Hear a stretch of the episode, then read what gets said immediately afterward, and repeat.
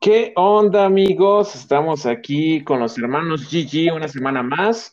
Este, pues aquí presentándoles su mejor podcast de entretenimiento acerca del mundo geek, el mundo pop eh, y los videojuegos y los cómics y todo eso. ¿Y cómo estás, Alan? ¿Qué onda? ¿Cómo están todos? Bien, muy bien aquí, este, iniciando un nuevo episodio de los hermanos GG y muy emocionados porque vamos a hablar de temas muy interesantes el día de hoy, además de que tenemos un invitado nuevo aquí en este podcast. Y bueno, les presentamos a nuestro queridísimo amigo Oliver. ¿Cómo estás, Oliver? ¿Qué onda, amigos? ¿Bien y ustedes? Yo feliz. Bien. Oye, qué, qué bueno de tenerte por acá, güey.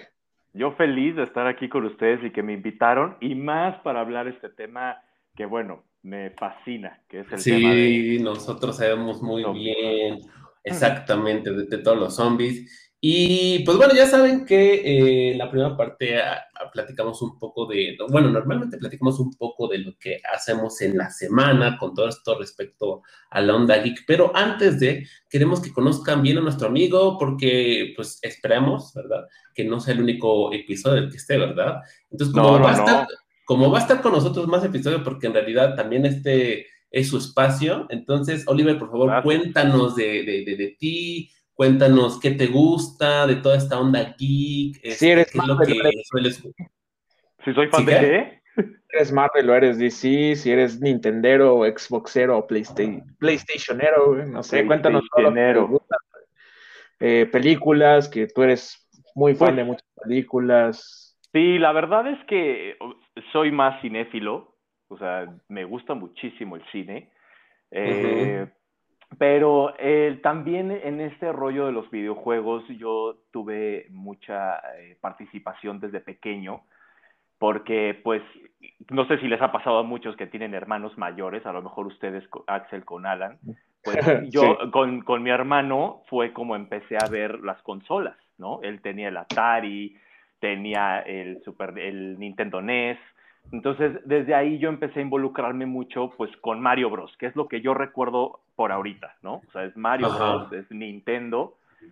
Y desde ahí fue como, junto con mis primos, te estoy hablando de la edad, puta, no me acuerdo qué edad teníamos, güey, pero muy, muy morros.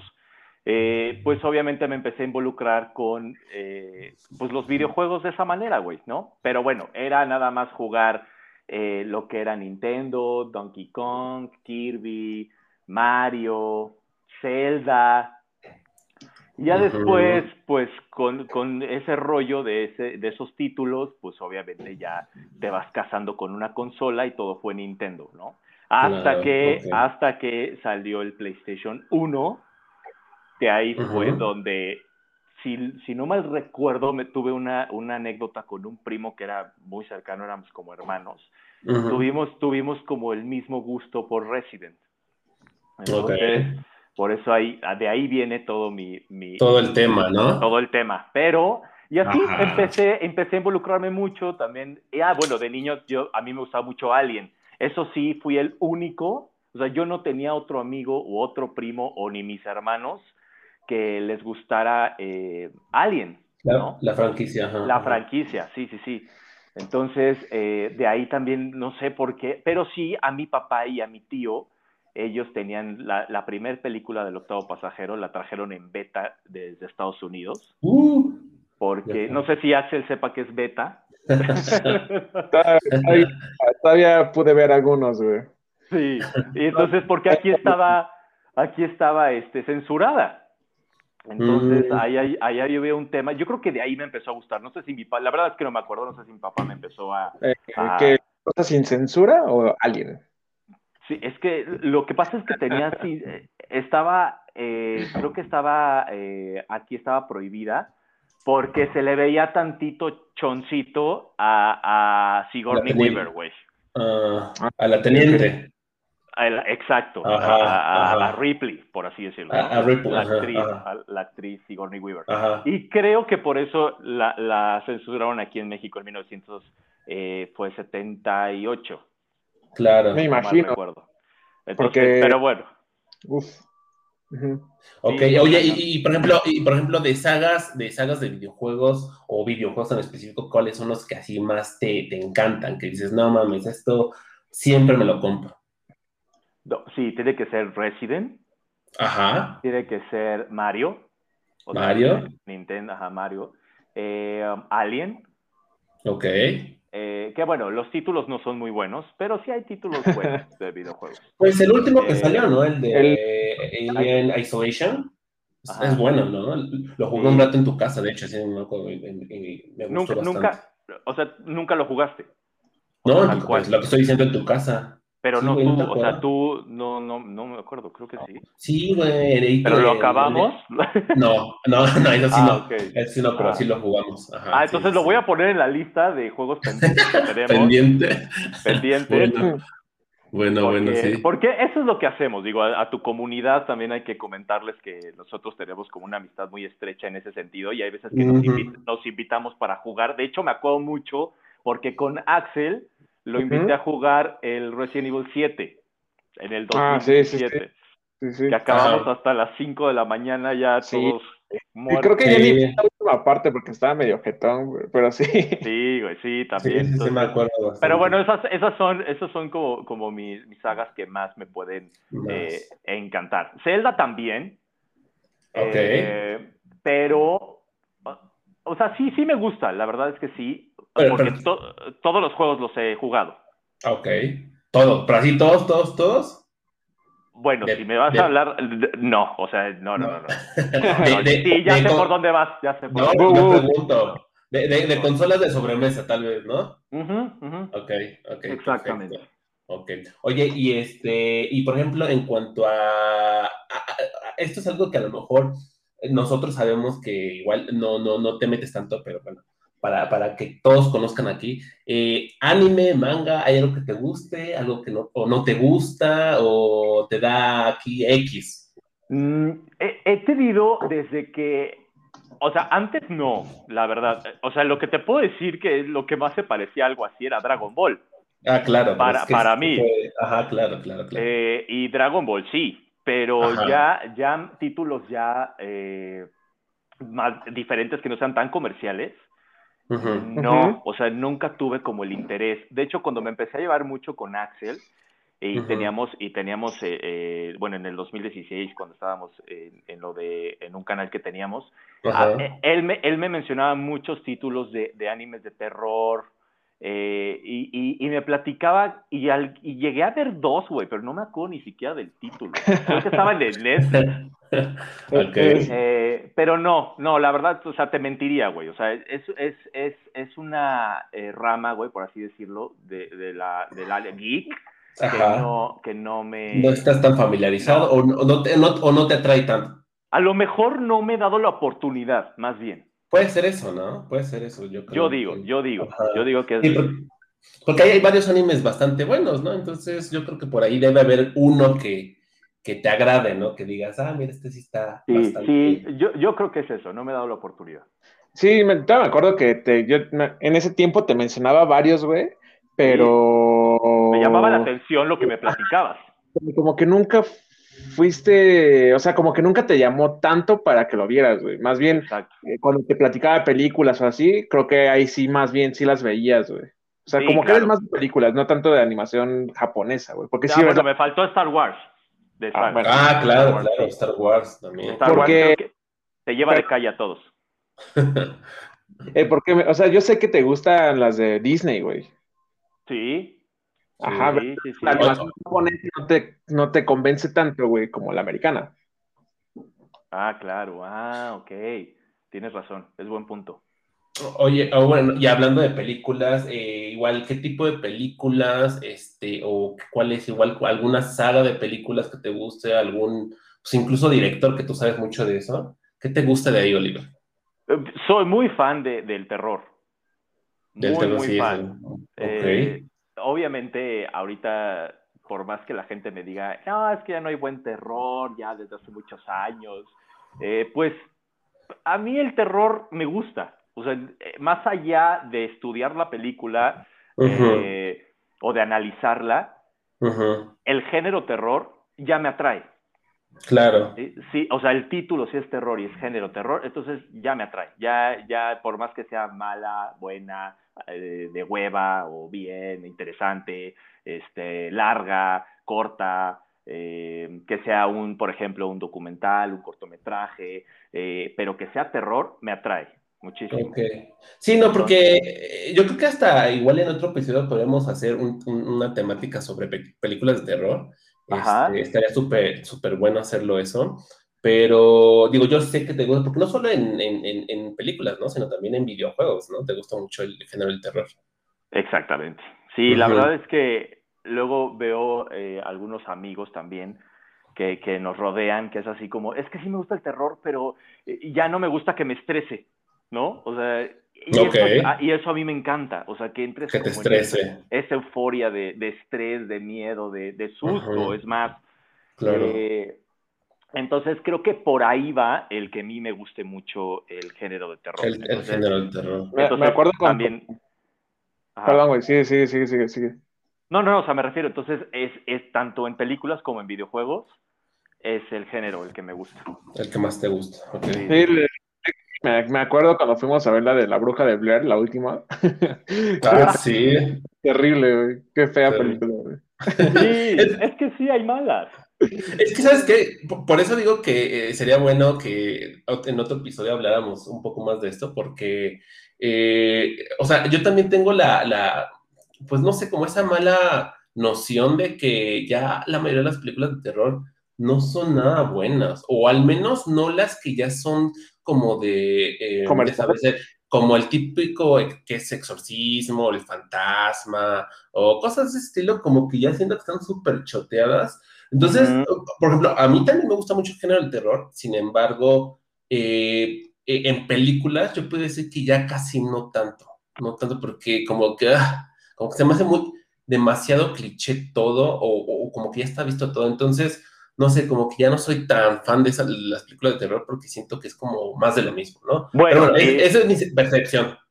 No, y menos si te pones a, hacerla, a verlas random en Netflix, güey. ah, pero menos. se entretienen, güey.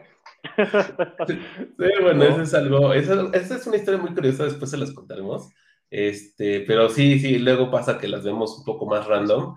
Pero, pero sí, ¿no? E-, eso es lo que a mí como que me pasa. Pero estaría muy chido platicar en otro episodio sobre más específicamente eh, género, el género del terror, pues en todo, ¿no? En películas, anime, videojuegos. Libros. Libros, claro, libros. Pues, sí, sí, sí, sí, claro.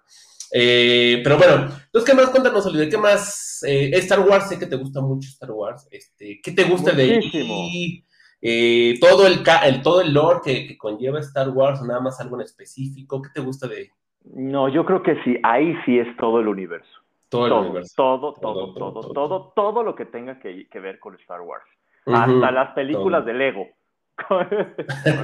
ah, sí, güey, me acuerdo que un día llegué a tu casa y estabas viendo una de Lego, de Star Wars. Es buenísima la, de, la, de Navidad, es muy, muy cagada. Ah. Entonces, sí. Sí, sí, sí, o sea, ahí sí todo, o sea, tengo, y es más, ahí es el grado de fanatismo de que también tengo, obviamente, eh, pues, eh, merch, güey, no, tengo muchísimas cosas de, Star Wars. muchas cosas de Star Wars. Eh, busco figuras, busco cosas este, emblemáticas, eh, trato de hacer viajes, si, si tengo la posibilidad, de, de, algo que tenga que ver con Star Wars, voy a las expos que hay aquí. Pues sí, fuiste a Galaxy Edge, ¿no? Sí, tuve la oportunidad de ir a, a Galaxy Edge, a Los Ángeles. la verdad es que a mí, a mí, se me antoja mucho ir ahí. Sí, la verdad es que fue... Un día podamos ir, ¿no? Fue, una, fue una experiencia bastante eh, eh, emocionante. Creo que ha sido uno de mis mejores viajes. Eh, lloré, lloré muchísimo. O sea, cuando la impresión de ver la, la, réplica de la Falcon Millennium para mí fue, puta, fue no, no, no, sé ni cómo explicar esa euforia que uno siente, ese rush, que, que, que yo decía, güey, es que no, no me lo puedo creer que esté aquí, ¿no? porque tú lo conviertes en real, ¿no? De todo lo que viviste niño, aunque sabes que no es la original con la que grabaron las películas, o sea, aunque tú sabes que no estuvo allá adentro eh, grabando a Harrison Ford con Chewbacca y así, Pero, pero, pero, la, pero esa es la magia, esa es la magia de las réplicas y, y, y, todo lo que está haciendo ahorita Disney, ¿no? Que, que lo está haciendo muy bien. De hecho, vi una nota de, hablando ahorita de Star Wars, que van a crear el, lightsaber original. O sea, ah, ya, sí, ya uno real. La verdad, no, no tengo ni idea ustedes, a lo mejor si son más expertos en, en, la materia, porque según yo, el, o sea, del producto,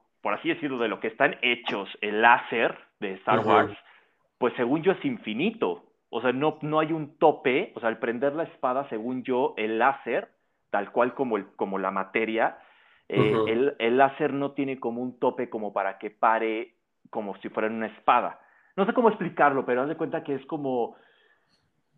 Sí, o sea, si tú lo prendes, es como algo común, como algo infinito que no hay manera de parar, ¿sabes? O sea, no, es un encendedor. No tiene un límite, exacto.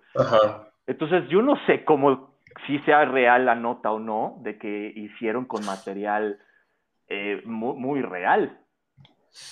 Pues mira, yo, yo, yo, yo, vi igual la nota, o sea, no me metí a, leerla a detalle, pero sí vi que ah, querían hacer este, eh, este láser. Entonces, igual valdría la pena echarse un clavado para ver más o menos de qué va, porque, digo, seguramente debe tener algún tipo de limitación, o sea, o sea, vaya, para, no sé, para tener una, una, una tecnología así tal cual que en las películas, de, como de una espada láser, pues, o sea, no, no, no es tan fácil en realidad. Entonces, no sé cómo le van a hacer, pero bueno, vaya, va a ser como un acercamiento, ¿no? A, lo que es, pues, tener una espada Jedi de, de verdad, ¿no? Entonces, está padre, hay que meternos, vamos a meter un poco más a, la noticia para igual en otro episodio más o menos platicarla, este, porque, pues sí, es interesante, la verdad es que es bastante interesante, ¿no?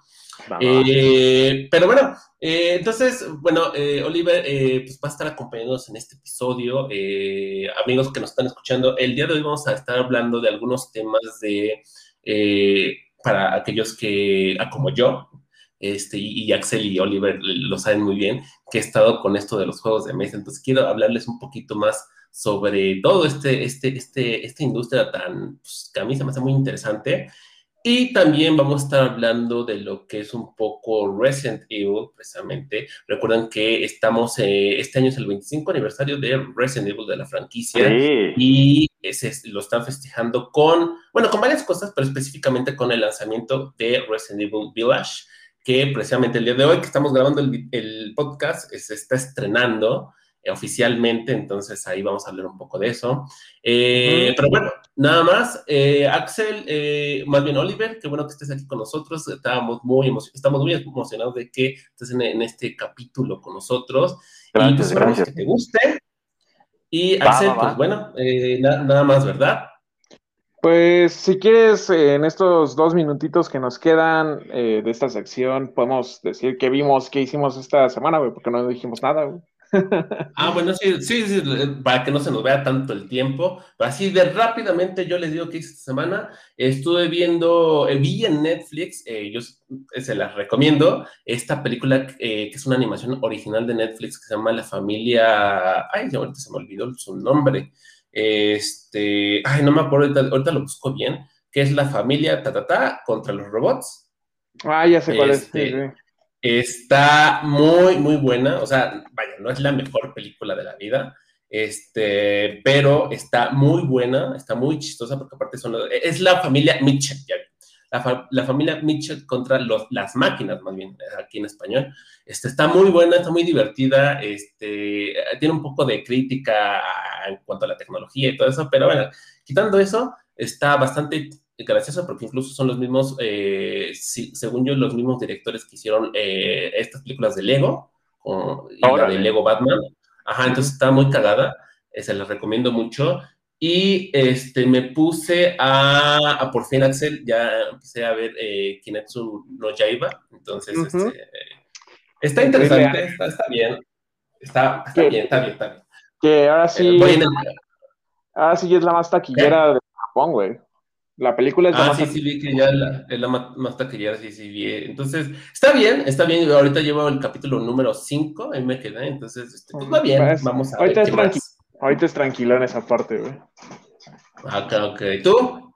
Pues yo vi la película que nos recomendó Lalo la semana pasada de Love and Monsters o Amor y Monstruos. Ah, sí, ya no, ya la vi.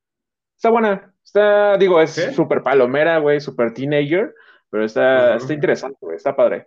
¿Y qué más hice? Pues jugar Monster Hunter, güey, la neta. Ah, empecé a ver la, el anime de JoJo's uh, Bizarre Adventure que pusieron en Netflix. Ah, en Netflix. Ajá, este, este, está dos, tres, la verdad no, no, no me gustó tanto. Eh, de hecho, leí que eh, la temporada buena es la tercera, no lo que, no lo que pusieron en Netflix. Entonces, es, pues igual me espero a que saquen la tercera, güey, para verla. Pero pues de ahí en lo de siempre, ver Twitch, y no hacer otra cosa más que trabajar. Ok, ¿tú, Oliver? Pues eh, de temas así eh, que involucren como videojuegos o películas, esta semana yo creo que fue de haber jugado Resident Evil 7. Lo quise mm. hacer previo a que... Ah, al 8. al 8, que se estrenaba, que se estrenaba eh, el 7 de, de, de, mayo. Entonces, pues yo creo que fue lo más relevante que hice en este sentido. Entonces, para entrar fresquito al 8, ¿no? Para entrar muy fresco, sí, más en la historia, ¿no? pero, pero lo hice diferente porque nunca había jugado, o sea, no soy fan de jugar los videojuegos en nivel fácil, eh, pero me lo eché en fácil y tengo una experiencia bastante buena que ya les contaré. Ok, perfecto. Bueno, amigos, pues no se despeguen de este nuevo episodio de los hermanos GG. Aquí estamos con Oliver y bueno, tenemos temas muy interesantes. Nos vemos en la siguiente sección. Vale. se la pierdan. Bye.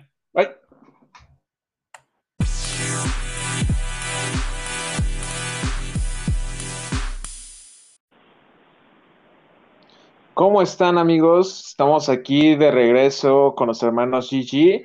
Y bueno, Alan, nos vas a comentar acerca de los juegos de mesa, ¿no?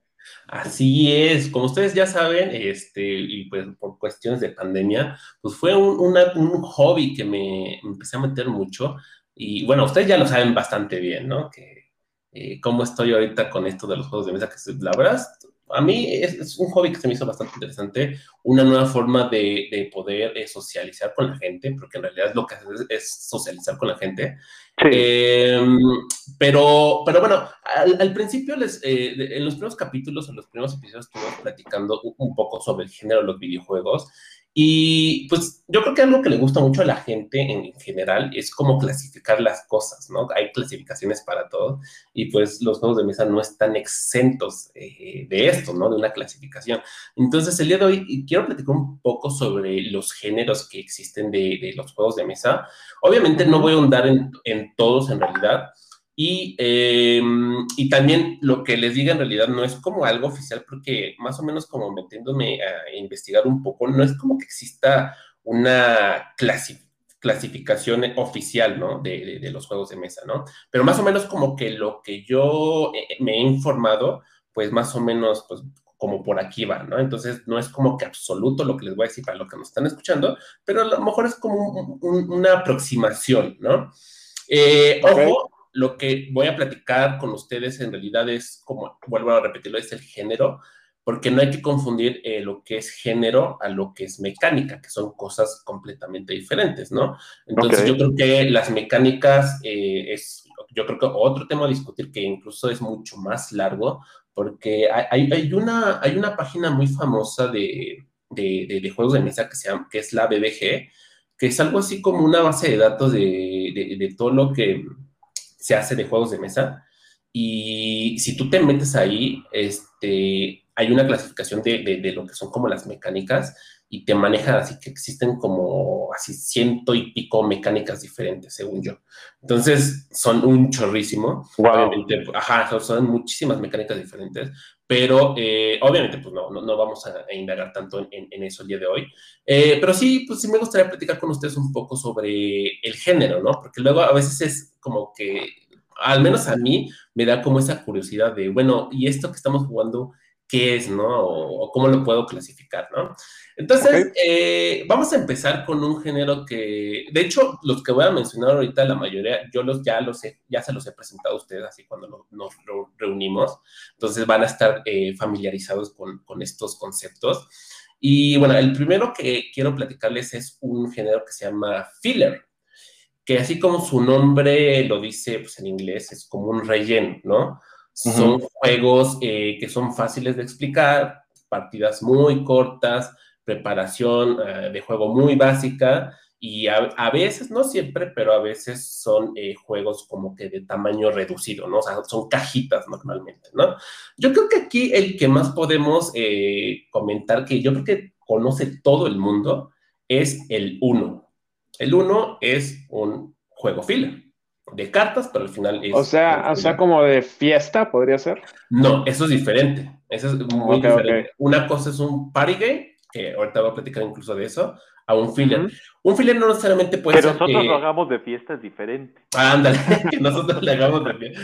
Este, tomando una que otra cosa es diferente, ¿verdad? Eh, eh, entonces, eh, yo creo que el, el, juego que todos conocen por excelencia es el 1, ¿no? Entonces, ¿quién no ha jugado, no? Todos hemos jugado un 1, ya saben el típico juego de cartas, que es descartarte de tu mano y el que se descarte primero, pues en realidad pues, es el que, el que gana, ¿no? Entonces, eh, pero básicamente, pues esos son los, este, eh, los filler, a eso se, denomina como filler, ¿no? Aquí, eh, a lo mejor otros ejemplos que les pudiera dar, no sé si recuerdan ustedes el de la mente, si se acuerdan de ese juego o no. ¿El de conectarnos? ¿Cómo? ¿El de conectarnos? Ándale, ese mero, ese, no sé si contigo, no, sí, también contigo, Liber, lo hemos jugado, no sé si lo recuerdo muy bien, que es, un, que es una baraja que va del 1 al 100, un, mazo de cartas que va ah, del claro, 1 al claro, 100, claro, sí, sí, sí, Y hay que bajar las cartas conforme a, eh, a, su orden, ¿no? De ascendente. Así es. Este, entonces, en realidad, pues son juegos bastante sencillos, que los explicas en no más de 5 minutos, eh, eh, ahí, no entra, ahí no entra mi juego favorito. No, aquí no entra tu juego ah, favorito. Exactamente, vamos a platicar un poco de eso. Que de hecho yo, yo, yo lo metería en la siguiente clasificación, que es los, precisamente, los party games. ¿no? Que igualmente... Ah, o sea, ese es party game. Para mí es un party game. O sea, yo lo considero un party game ese, porque eh, a diferencia de los fillers, digo, también son juegos bastante sencillos, y de preparación muy corta, pero yo creo que la diferencia con los filler es que son normalmente diseñados para muchos jugadores y que aparte pues suelen ser igual partidas rápidas y que son normalmente como ideales para reuniones con los amigos, ¿no? La familia, este, pero son como para eso, ¿no? Y precisamente aquí, Oliver, hay un juego que a él le encanta mucho que se llama Código Secreto, Uf. Eh, fan, fan, fan. Ah, exactamente, es bueno ese juego, es muy bueno ese juego. Eh, si no lo conocen, yo creo que pues igual, eh, yo creo que ahí en la página de Facebook vamos a poner las imágenes. Ajá. Pero si siempre pierdes, güey. claro que no, güey. Pues siempre soy capitán, güey. Siempre mi equipo es perfecto. A ver, Oliver, a ver, Oliver, platícanos un poco así, de manera muy sencilla, cómo es este código secreto. Así muy sencilla, como tú lo explicarías. estaría muy cagado. porque, aparte el juego no me gusta a mí ser, eh, eh, o sea, participar en, adivinar, sino a mí me gusta ser el capitán, que es, o sea, el, juego se conforma en dos equipos, que eh, es, y en cada equipo hay un capitán. La verdad es que no sé si es un máximo de jugadores, pero siempre hay un máximo, pero siempre somos como, como seis, seis u ocho. Ándale. Entonces, este, y bueno, pues lo que trata es de que armas en el tablero un, ciertas, eh, un juego de cartas que tienen, bueno, en este caso ya me enseñaste el de, el de las figuras. El de imágenes, claro. El de imágenes, porque yo nada más era el de puras palabras. Claro.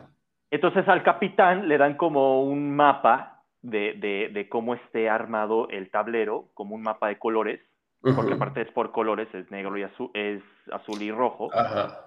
Y entonces, si a ti te toca el azul, tú tienes que identificar eh, dónde van a estar, dónde están eh, ubicadas en el mapa del tablet, del, del o sea, en, de las cartas. De las, cartas, que están sobre la mesa, tú tienes que eh, identificar dónde están tus colores. Exactamente. Entonces, relacionas la palabra con tu color, pero eso nada más lo sabe el capitán. Ajá y tienes que darle pistas. Con una sola palabra tú tienes que hacer el máximo, ¿no? ¿Voy bien? Sí, sí, sí, el, el, máximo de cartas que puedan eh, adivinar tu equipo. pero tú no puedes hablar más que una sola palabra. Una sola palabra. Entonces puedes ir de una en una o puedes hacer hasta, hay veces que yo he hecho hasta ocho. ¿No? Algo así, algo así va. Ah, sí, así va, exactamente. Entonces es un, juego bastante, es un party precisamente, y, y, esa es como la diferencia de los pares, ¿no? Que puedes jugarle con grupos muy grandes, que suelen ser como juegos de mucho desmadre, ¿no? O sea, a, a ponerle así, en donde no tienes que estar pensando una, una estrategia, una táctica, o algo por el estilo, sino que es como el relax, ¿no? El, estar con unas copas. ¿A ti no te gusta, o sí, Axel? ¿Código secreto? Sí. Ajá. Es que es muy fácil para mí, güey. Siempre gano. Ah, este güey. No, no, no, salió peor este güey. Yo creo, yo creo que es que, ¿sabes qué pasa? Sí me gusta, güey, pero siempre lo jugamos ya muy tarde y borrachos, güey. Entonces, pues, ya, ya no quiero pensar tanto, güey. yo, creo que, yo creo que estaría chido después hacer un streaming entre todos este, del, juego. Estaría buenísimo. ¿No? Un streaming hacemos. Y lo subimos para que la gente que nos escuche, que, que, está, que, que, le da like a la página de los hermanos Gigi, pues pueda ver cómo, cómo es. Pero bueno, aquí regresando, nada más tengo una duda, hablando de lo del género. O sea, entonces, eh, quiero, quiero suponer que entonces los party games no es que a fuerza tú los relaciones con alcohol. O sea, que sea un, juego de mesa que tenga que ver con que tú tomaste shots o así, porque no, bueno. son así. Ah, no, sí, claro. De hecho, hay juegos pero, así. es que así le hacemos a todos nosotros, o sea, sea no le tomamos, güey. Sí, o sea, eh, pero sí, o sea, en realidad, eh, yo creo que la nobleza de los party games es que puedes hacer, eh, incluso hasta, yo podría decir que hasta puedes cambiar un poco las reglas para que se acomode a, la gente que está jugando, ¿no? Claro, claro. ¿No? o sea, sería como si lo transportáramos a videojuegos como nuestro drinking game de Mario Party, de Mario Kart, perdón. Ándale, exactamente. Ándale. Ándale, exactamente. Entonces, pues aquí eh, hay muchos más ejemplos, obviamente. Eh, aquí, por ejemplo, este, está el de este, creo que no, bueno, no sé si Oliver se acuerde mucho de él y Axel no lo ha jugado, pero es uno que se llama Asesinato en Hong Kong, que es muy bueno también, es de andar este, descubriendo cómo es el, el asesino de entre, entre todos los jugadores hay un asesino y hay que pues ah, descubrir quién es, ¿no? Entonces es muy bueno también el juego. Entonces, eh, pues esa es la diferencia de los, de los party games, ¿no? Después eh, de aquí me voy a los abstractos que los abstractos, eh, pues en realidad carecen de, una temática definida, ¿no? O de una historia muy compleja, de hecho, o simplemente este, si llegan a tener una historia, pues esta no influye en el juego, en, lo que se desarrolla el juego. Eh, normalmente los abstractos son juegos con tácticas, con estrategias, algo complejas, podríamos decirlo, pero también reglas simples y por lo mismo son como difíciles como de masterizar, ¿no? De, ser muy pro en esto, ¿no? Y yo creo que aquí el juego así que es el mayor representante de un juego abstracto es el ajedrez, ¿vale? Entonces el ajedrez es un juego completamente abstracto porque, digo, nosotros sabemos que hay una eh, hay, dos, dos, bandos, por así decirlo, están los, los peones, el alfil, la reina, el rey, la torre, el caballo, etcétera, pero pues, en realidad es completamente abstracto, ¿no? El, juego, ¿no? No hay una temática, en realidad, ¿no? Eh, las reglas, o sea, aprenderlo a jugar, saber cómo se mueven cada, cada una de las piezas es pues, bastante sencillo, sin embargo, ya masterizarlo, pues es, es otra cosa, ¿no? Una pregunta ahí, Alan, ¿no el ajedrez sería un juego de estrategia? Eh, bueno, o, sea, sí, es que eso es más bien como, bueno, o sea, lo puedes meter como un juego de estrategia, claro, porque al final y al cabo es una estrategia, pero yo como lo veo es como parte de la mecánica, ¿no? Sino que, como eso que tú comentas de la estrategia, ¿no? O sea, es algo que haces durante el juego, pero en sí, como esa ah, ya, te entendí, ya, ya, sí, ya, ya te caché. No sé si los, los escuchan pero yo ya caché. ok, ok. Sí, no es tanto lo que haces en el juego, porque yo creo que esa ya hablarías como de la mecánica, que es precisamente lo que es en el juego, ¿no? Sino más bien como eh, eh, cómo podías dividir estos juegos, ¿no? Vamos a así a movernos un poquito en cuanto a, videojuegos, ¿no? Pues tú tienes el género del terror, tienes el género shooter, como platicamos, etcétera, pero dentro del juego, pues ya haces diferentes cosas, o incluso mezclas mecánicas que conforman algún tipo de juego en específico. Ok. O sea, nada más para hacerlo, eh, para, o sea, lo voy a concluir para mí, para entenderlo, y que la gente igual Sí, sí, sí, claro, claro, claro. Eh, cuando estábamos hablando de justamente géneros de videojuegos, que nos comentabas de los juegos que son simuladores, pues dentro de los de simulación están los juegos de estrategia y de gestión, ¿no? Que sería en esa parte del ajedrez. Claro. Ah, ok. Ya, ya, ya. Exactamente. Entonces, eh, por eso les decía, aquí el, juego de mesa por excelencia, yo creo que, eh, por excelencia no me refiero que el mejor, el más divertido, sino que el que todo mundo conoce, pues es el ajedrez, ¿no? O sea, ¿quién no conoce un ajedrez, no? Entonces, este, este... Que no sé jugar, ¿eh? Eh, bueno, eso es diferente, pero en realidad es muy simple. O sea, si tú te pones. sí? Sí, yo sí. Yo sí sé jugar ajedrez. ¿Tú, Axel? Sí. Sí.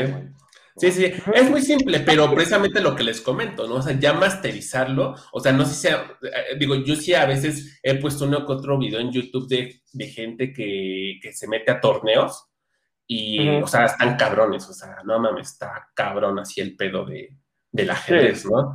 Entonces, este, pues ya hacer esas jugadas que ellos hacen, pues ya es de años así de, estar practicando. O sea, por ejemplo, este, en este gran género de los abstractos podría entrar los palillos chinos, las damas. Eh, la, también se llaman. La, dama china, sí, los palillos yo creo que es más bien, eh, es más que abstracto, es un. Ay, ¿Cómo se le llama? Eso ya es de, de preprimaria, güey. de preprimaria, ándale. No, pero. Eh, tiene el mismo concepto que las damas chinas y el ajedrez, güey. Pues sí, pero eso yo lo vería más como de destreza, ¿no crees? Como algo más de destreza. Más. O, a, lo mejor podría ser una combinación, o sea, puede ser una combinación, sinceramente. Ok, va, va. Este, y otro juego, por ejemplo, que ustedes lo conocen y, se, los he, se los he puesto a jugar, es el azul, por ejemplo.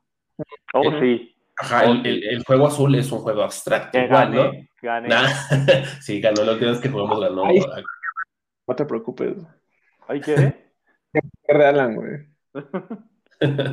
eh, oye, nada más, Axel, creo que se está cortando un poco y nada más para que. Ah, perdón, ahí ya me escucho. Sí, pues, se está cortando, creo que Sí. Eh, para que muevas un poco tu señal, sí, ahí. Ahora, es que moví, moví un poco el cable, güey, por eso se, se fue el. Ah, con eso. Bueno, entonces estos son los abstractos. Eh, eh, son juegos, eh, como les digo, sencillos, pero ya de masterizarlos pueden ser un poco difíciles, ¿no? Después de ahí nos vamos a los cooperativos, ¿vale? Y, esto es un juego, este es un género bastante, que, a mi parecer fue bastante extraño al principio, porque, porque pues la verdad es que antes de meterme yo más en el hobby de esto, pues casi como todos, ¿no? Normalmente, eh, pues, ¿qué conocías? El Uno, el Monopoly, el Jenga y uno que otro por ahí, ¿no?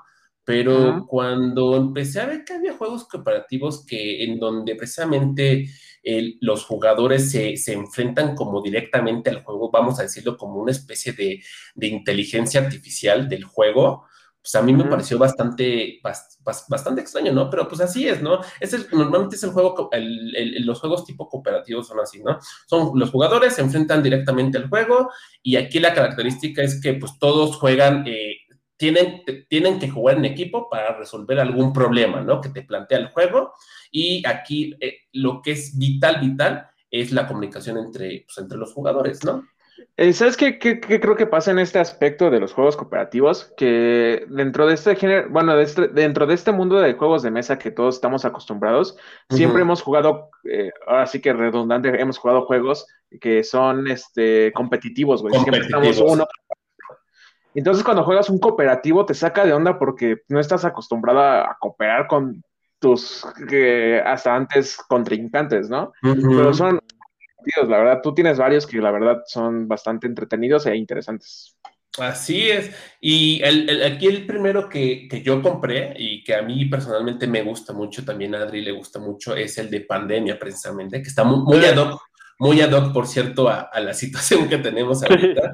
este, pero sí, es uno de estos juegos pandemia eh, a mí me gustan bastante. Para los que no han escuchado o saben que este juego de pandemia es básicamente los jugadores se tienen que enfrentar precisamente a una pandemia, una pandemia que, pasa en el tablero, que es el, el, tablero, es el mundo entero, vaya, y pues tienen que juntarse todos para poder combatir con las enfermedades y pues evitar lo que, lo que actualmente está pasando, ¿no? Un poco. Eh, pero en general, de hecho, los tengo ahí una también, eh, me, me, gustan eh, bastante a mí. De hecho, eh, precisamente hablando de Resident Evil, ahí, ahí, tenemos el juego de Resident Evil 2, el juego de mesa, y es cooperativo precisamente. Uh -huh. Entonces, este, pues a mí me gusta bastante también, o sea, es más temático, que ese es otro tema que voy a llegar más al rato, pero eh, a mí se me hace muy interesante, no sé ustedes si les, de los que les he mostrado cooperativos les hayan gustado, ¿no? Sí, a mí me gusta mí, mucho Pandemia. A mí no me gusta Pandemia, güey. Puta madre. no, ¿qué, ¿Qué van a decir estos? ¿En qué son amigos, güey? No, no, pandemia que están más chidos, güey. Por ejemplo, el del avión de pandemia, ese está chido. O el que eres tú, el virus, ese está chido, güey. Pero ese no es cooperativo. No, me gusta competir. No, Ándale, yo creo que es eso. Sí, sí, porque esto es bien importante para todos los que le, a lo mejor les llama la atención o, o, quieren empezar a meterse a esto de los juegos de mesa. Es bien importante que, que pues, ustedes sepan, se conozcan a ustedes y también a su gente, porque curiosamente, un pequeño paréntesis, yo creo que este me he dado cuenta que este hobby de los juegos de mesa es un hobby en donde, no sé si el único, pero es uno de los pocos, yo creo, en donde no te tiene, no te tiene que importar tanto lo que a ti te gusta a los demás. Porque les vas a jugar con otras personas. Sí, porque entonces, más que a final de cuentas vas a jugar con alguien más. Exactamente. Que claro, hay juegos de mesa que son, eh, eh, ¿cómo se llama? Que los puedes jugar como de solitario, pero por ejemplo, yo no soy fan de, de ese tipo de juegos de mesa, para eso prefiero mil veces jugar videojuegos, ¿no? Entonces, este, pero bueno, es, yo creo que para los que les llame la atención esto es algo que tienen que considerar. Y los cooperativos, como dice Axel, yo creo que no a mucha gente se le da. O sea, el, el, el, precisamente el cooperar, no sé si eso sea algo bueno o malo, pero precisamente el cooperar este, al menos en un juego de mesa, como que no a mucha gente le agrada eso. ¿No? Pues digo, no sé, o sea, yo creo que sí, es, yo creo que es más de, de, de interés que compitas, o sea, eh, eh, entre todos, pues. O sí, sea, sí, que, sí, claro. Que tú estés solito, pues. Sí, sí, sí, eso sí. Pero bueno, esos son los cooperativos. Eh, luego, después de aquí, me voy a otro, otro, otra categoría que a mí, la, cuando ya me empecé a meter un poco más en esto, la verdad es que me llamó bastante, bastante la atención, porque es, se me hizo muy inusual, pero hay, hay un género llamado Legacy. Eh, ¿Han escuchado ustedes de esto? Eh, yo sí por ti, pero cuéntanos. No, yo no. Ah, bueno. Ok. Bueno, los juegos del tipo Legacy son juegos que vamos a decir eh, que evolucionan, ¿sale? Que al jugar algunas partidas, digamos que juegas unas rondas y las siguientes rondas algo cambia, como que, y, y es imposible dar vuelta atrás, ¿sale? Y, eh, ¿cómo, lo, ¿cómo lo manejo? Eh, de hecho, tienen, o sea, están hechos de tal forma que es incluso imposible jugarlos como estaban al principio de la partida, o sea, ya no puedes volver a jugarlo eh, como antes es, un, es, un, es, algo bastante extraño en realidad cuando lo escuchas por primera vez, pero les voy a dar un ejemplo. Precisamente ahorita que estamos hablando del juego de pandemia, hay un juego que se llama Pandemia Legacy, precisamente, en donde básicamente empiezas a jugar como un, como un pandemia normal, como lo hemos jugado ustedes y yo, uh -huh. que es precisamente un equipo que, que tiene que dedicarse a eliminar las enfermedades. Sin embargo, ¿qué tiene de especial este juego, por ejemplo, este de Pandemic Legacy? Que es temático, o sea, más temático, tiene una historia, de hecho, tiene una trama. Entonces, conforme tú vas avanzando el juego, esa trama y, eh, va cambiando y además conforme a, a, a, lo, a, las decisiones que tú o tu equipo tome, el juego va cambiando. Entonces, nunca va a ser igual.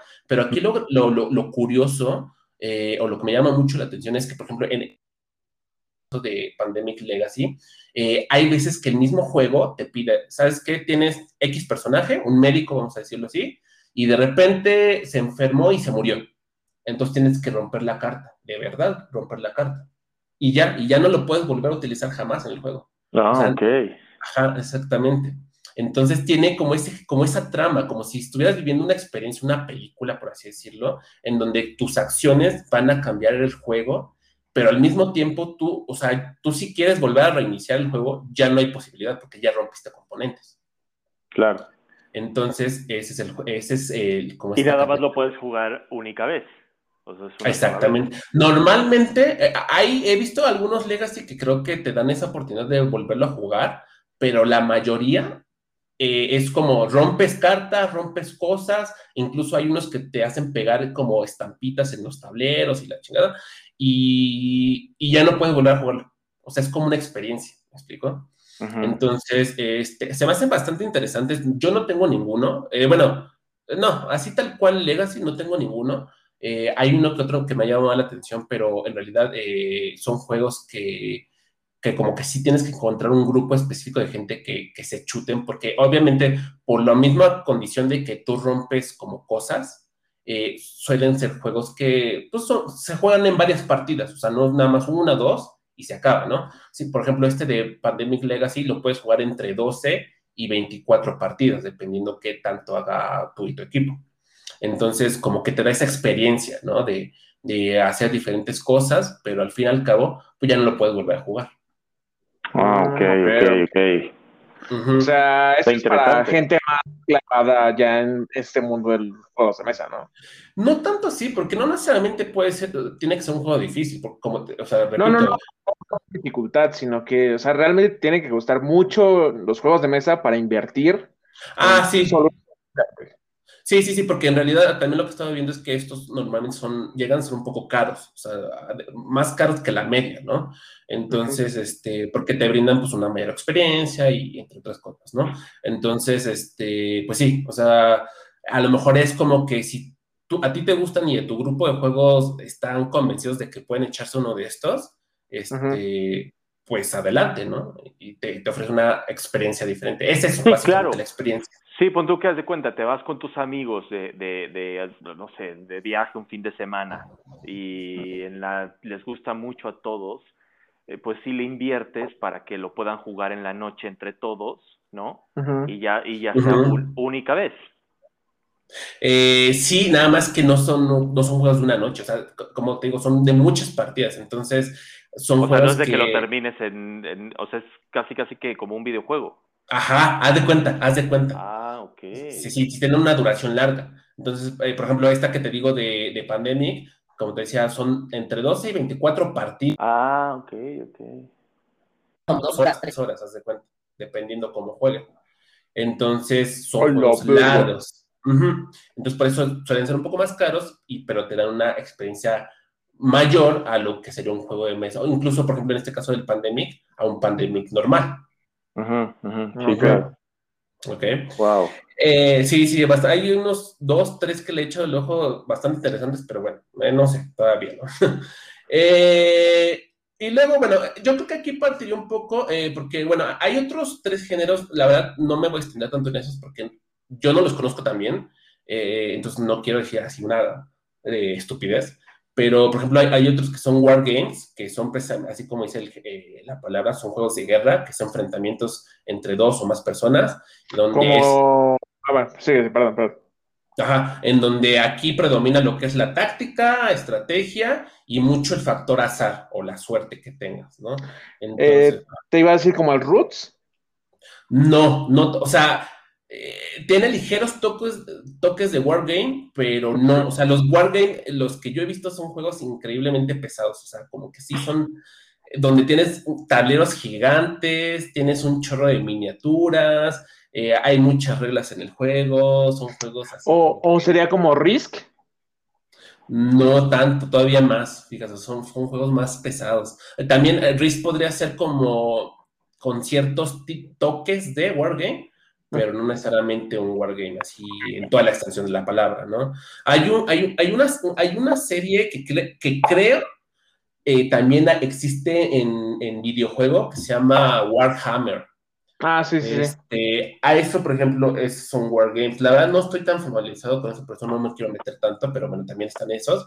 Y por último, están los, eh, trading, los Trading Card Game, que son estos juegos tipo Pokémon o tipo Yu-Gi-Oh, por ejemplo, o el clásico Magic, mm, que son juegos de cartas, precisamente, en donde conforme va pasando el tiempo van sacando un chingo de expansiones y tienes que comprar sobres y madre y media, y te gastas un chingo de varo.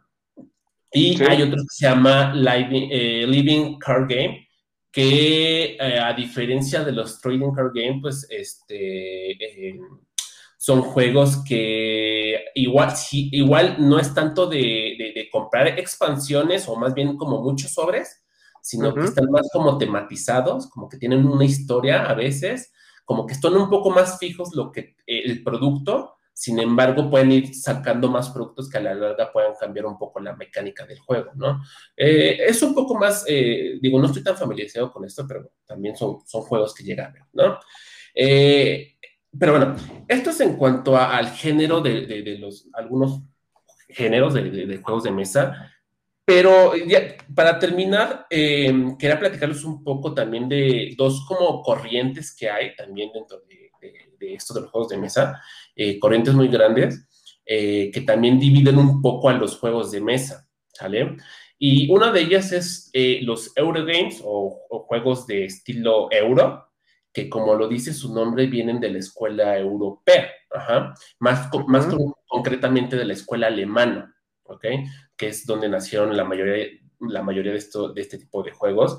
Y aquí nada más la, la peculiaridad de, de, este tipo de juegos es que normalmente, bueno, por ejemplo, normalmente no hay eliminación de jugadores, son, tienen un tiempo muy definido, por ejemplo, tú ves la caja y te dice, es un ejemplo, ¿no? Dice, dura, tan, dura una hora, por ejemplo, ¿no? Entonces, normalmente siempre va te va a durar esa hora el juego, ¿no? Eh, suelen ser muchos juegos de gestión, por ejemplo, que tienes que optimizar recursos para ganar puntos. Y el punto principal de los Eurogames es que el tema no es tan importante como la mecánica, ¿sale? O sea, aquí lo que verdaderamente es importante es la mecánica, es lo que realmente hace el juego, ¿no? Lo que es el Eurogame. Por ejemplo... Ajá, ajá, dime. Eh, te iba así como el Catán. Ándale, perfecta. Precisamente el Catán es un, es un, es un ejemplo de un Eurogame. Este, y es igual suelen no tener tanto azar este tipo de juegos. Eh, por ejemplo, eh, no sé si contigo hemos jugado un Eurogame, según yo no, pero eh, este, este, son un juego, son un poco de juegos más como estratégicos, más de pensarlo. Eh, no a toda la gente le llegan a gustar porque precisamente es, es como meterte más, ¿sabes? Como meterte más en juego, etcétera, ¿no? No son difíciles, pero sí es de pensarle más. Eh, por ejemplo, tengo uno, uno de los que más me, tres ejemplos de los que más me gustan que tengo aquí yo eh, en casa.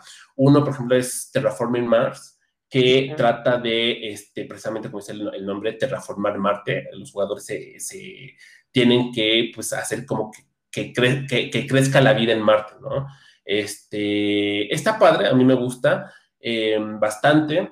Tengo otro que se llama viticultura, por ejemplo, que trata de que los jugadores tienen que hacer vinos, precisamente tienen que hacer que eh, cosechar, sembrar, hacer vinos, entregar pedidos, este, bastante, también, a mí me gusta mucho.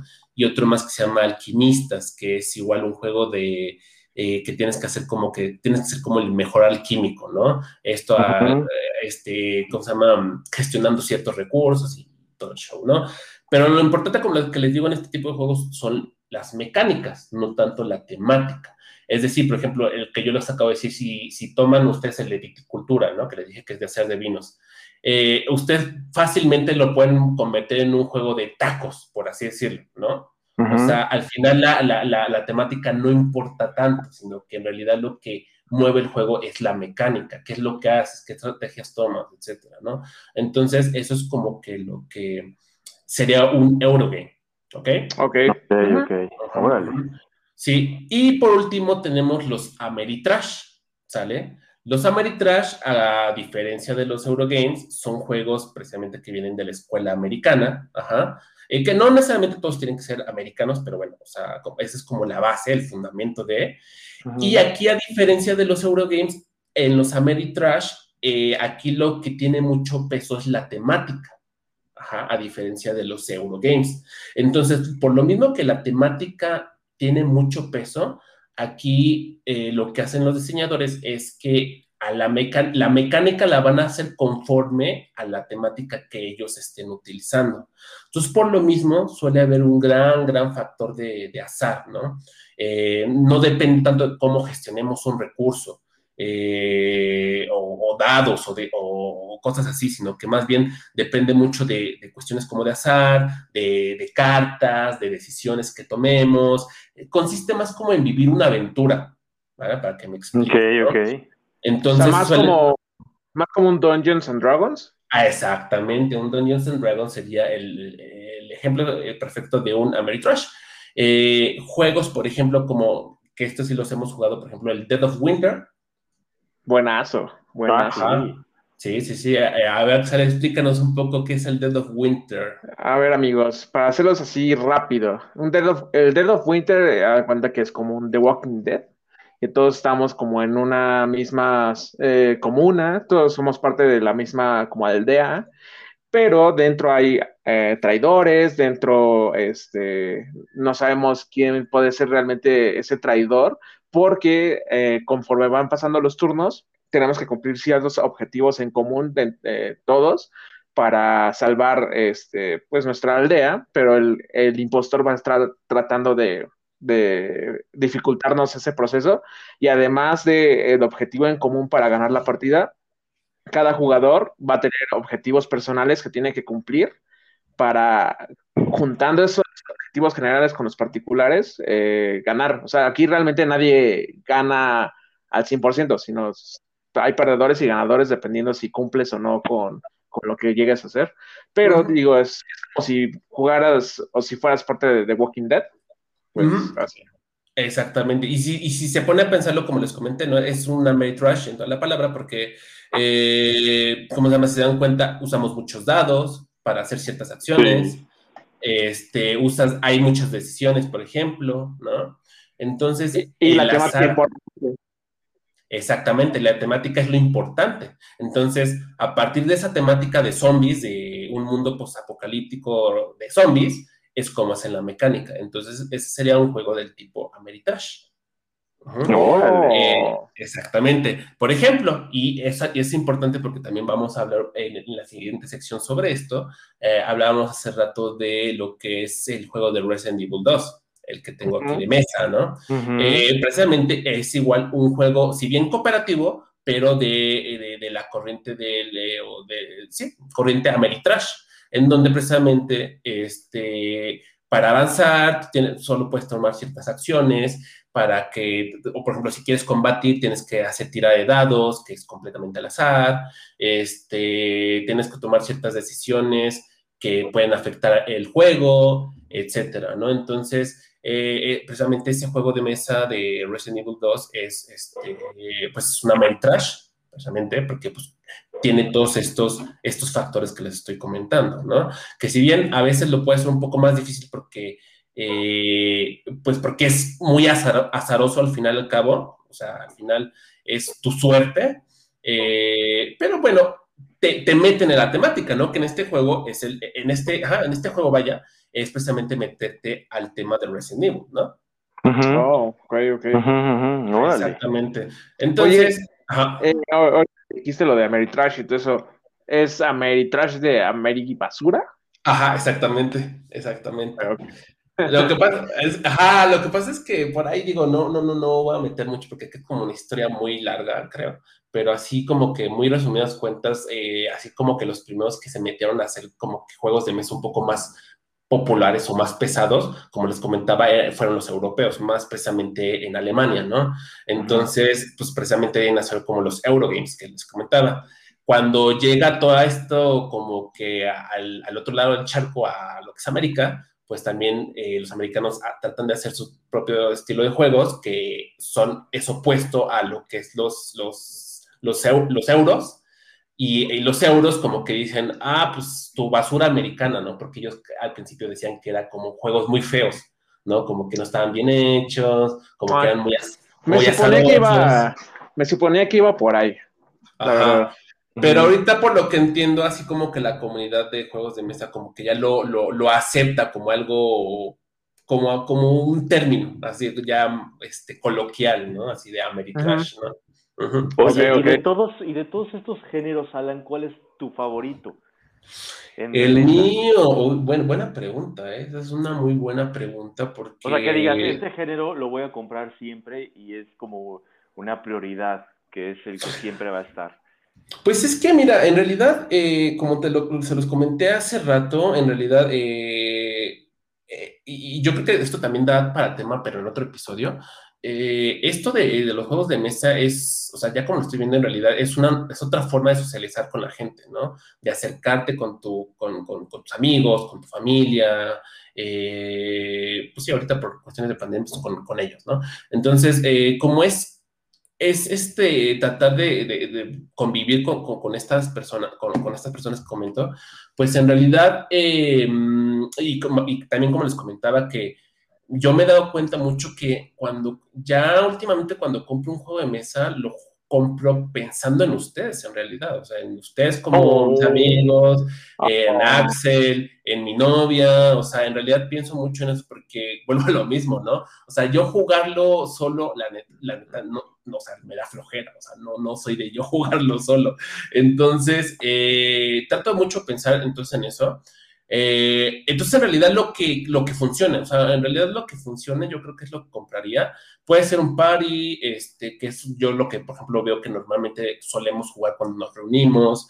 Este, qué mejor a mí que pudiera comprar uno un poco más pesadón o más bien mostrarlo a todos, pero yo sé que no es para todos, ¿no? A lo mejor con ciertos, ciertos juegos puedo jugar con Oliver, ciertos juegos puedo jugarlos con Axel, ¿no? Entonces va a depender mucho con quién esté jugando. Eh, así un género, no te puedo decir que tengo un género en específico. Eh, me gustan mucho los cooperativos a mí, eso sí, puedo decirlo, me gustan mucho. Yo creo que es de los que más me gusta, pero no te puedo decir así como que, ay, es mi favorito de todos. Y de estas dos escuelas que yo les digo de los Ameritrash y de los Eurogames, me gustan más los Ameritrash.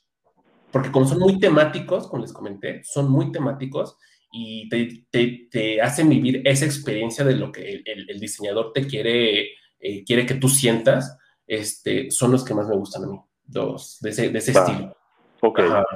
Ajá, exactamente. Eh, no sé, ¿a ustedes? Este, es que, no sé, yo la verdad me divierto mucho.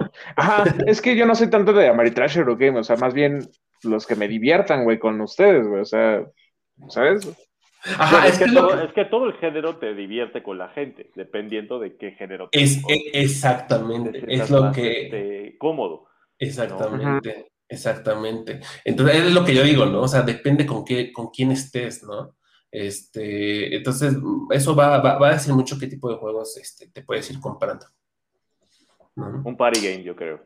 Un party game, exactamente. Sí, yo igual. Con bebida. Sí. Sí. es muy importante. Así exactamente. Pero bueno, esto es un poco de lo que quería compartirles sobre eh, géneros de, juegos de mesa. Eh, para los que no están escuchando, eh, pues esta es una pequeña guía que ustedes pueden utilizar. Obviamente pueden ver en YouTube, hay más canales especializados donde pueden encontrar mucha más información de todo esto. pero bueno, es una pequeña guía que les puede ayudar para pues, iniciarse, si es que les gusta iniciarse. Eh, si les gustaría más bien iniciarse con esto. Y pues, la verdad es que me está gustando bastante y espero que, pues yo creo que más bien llegó para quedarse en, mi caso, ¿no? Va, pues sí, creo que nos estás haciendo igual parte de tu culto de los juegos de mesa, güey, poco a poco, güey. Está chido, güey. Hacemos y dejamos un poco los videojuegos también, porque pues para cambiarle, ¿no? Sí, porque es como dijiste al principio, o sea, esto te involucra más eh, a, que estés eh, en contacto con la gente, te invita a que convivas y un videojuego no siempre es así. Sí, aparte que luego suele ser, por ejemplo... Sí son, pero no siempre. No, no, no, por supuesto que sí, pero yo creo que también depende mucho con, con quién estés. Por, ejemplo, a lo mejor, a, lo mejor tú, Oliver, Axel, por ejemplo, nuestro amigo Oscar y yo podemos estar eh, jugando un videojuego sin problema, pero ya cuando metemos a lo mejor a nuestras novias, que a lo mejor puede ser que no, no, no, no es que no les gusten, sino a lo mejor igual no tan hábiles, a lo mejor puede llegar un momento que no les guste tanto, ¿no? Que como que se puedan se frustren. frustrar un poco más rápido, ¿no? Sí, sí, sí, sí, sí, estoy de acuerdo. Entonces, este, yo creo que esto es parte de la nobleza de los juegos de mesa, ¿no? Que a lo mejor... No, y, y aquí la pregunta del millón, ¿cuánto llevas invertido en todo esto? la verdad no... Que no, inventes. La verdad, no, la, mira, la verdad es que no tengo una cifra, porque no, o sea, la verdad es que no me he puesto a contar. No te voy a decir que poco, porque no, pero pues tampoco por supuesto que no. pero tampoco una millonada, o sea, en realidad no. Digo, si yo me quiero comparar con ya una que otra persona que conozco, por ejemplo, eh, nada más, o sea, yo estoy en pañales. Neta. Sí, sí, sí, sí, sí, yo estoy en pañales. Sí, sí, sí, sí, lo creo, sí lo creo. Sí, sí, sí, yo estoy en pañales. Pero bueno, muchachos, cuéntenos ahí, eh, espero que les haya gustado un poco, no se les haya tan este, tedioso, digo, en realidad lo que quería, eh, este, que supieran todos un poco más de esto, pero bueno, ahí en, en la página de Facebook, pues pónganos qué, qué, qué, opinan sobre esto, vamos a poner, yo voy a ponerles algunos ejemplos de juegos de mesa, eh, pues para que los puedan echar un ojo, y, y pues bueno, este, este... este ajá pues ya en la siguiente sección, conectando el tema, ¿no? Que ah, sí. ok. Eso es bien importante porque como precisamente hablamos de Resident Evil, eh, pues la segunda sección vamos a hablar precisamente de esta saga de videojuegos eh, que nació en el PlayStation y que a muchos nos gusta. Y pues en la siguiente sección, Oliver nos va a platicar un poco de lo que él piensa de esta, de esta gran franquicia.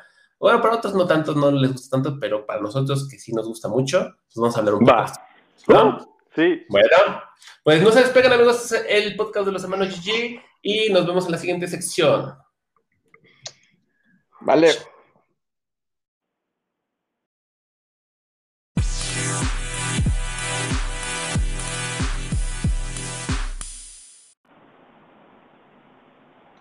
¿Qué onda amigos? Ya estamos aquí de regreso con los hermanos GG y bueno, vamos con un tema súper interesante que creo que a los tres nos gusta bastante, que es Resident Evil y tenemos aquí a Oliver, que es un experto en el tema y que es una de sus sagas favoritas.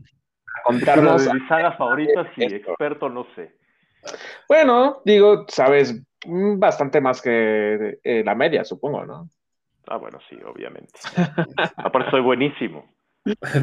Buenísimo para perder.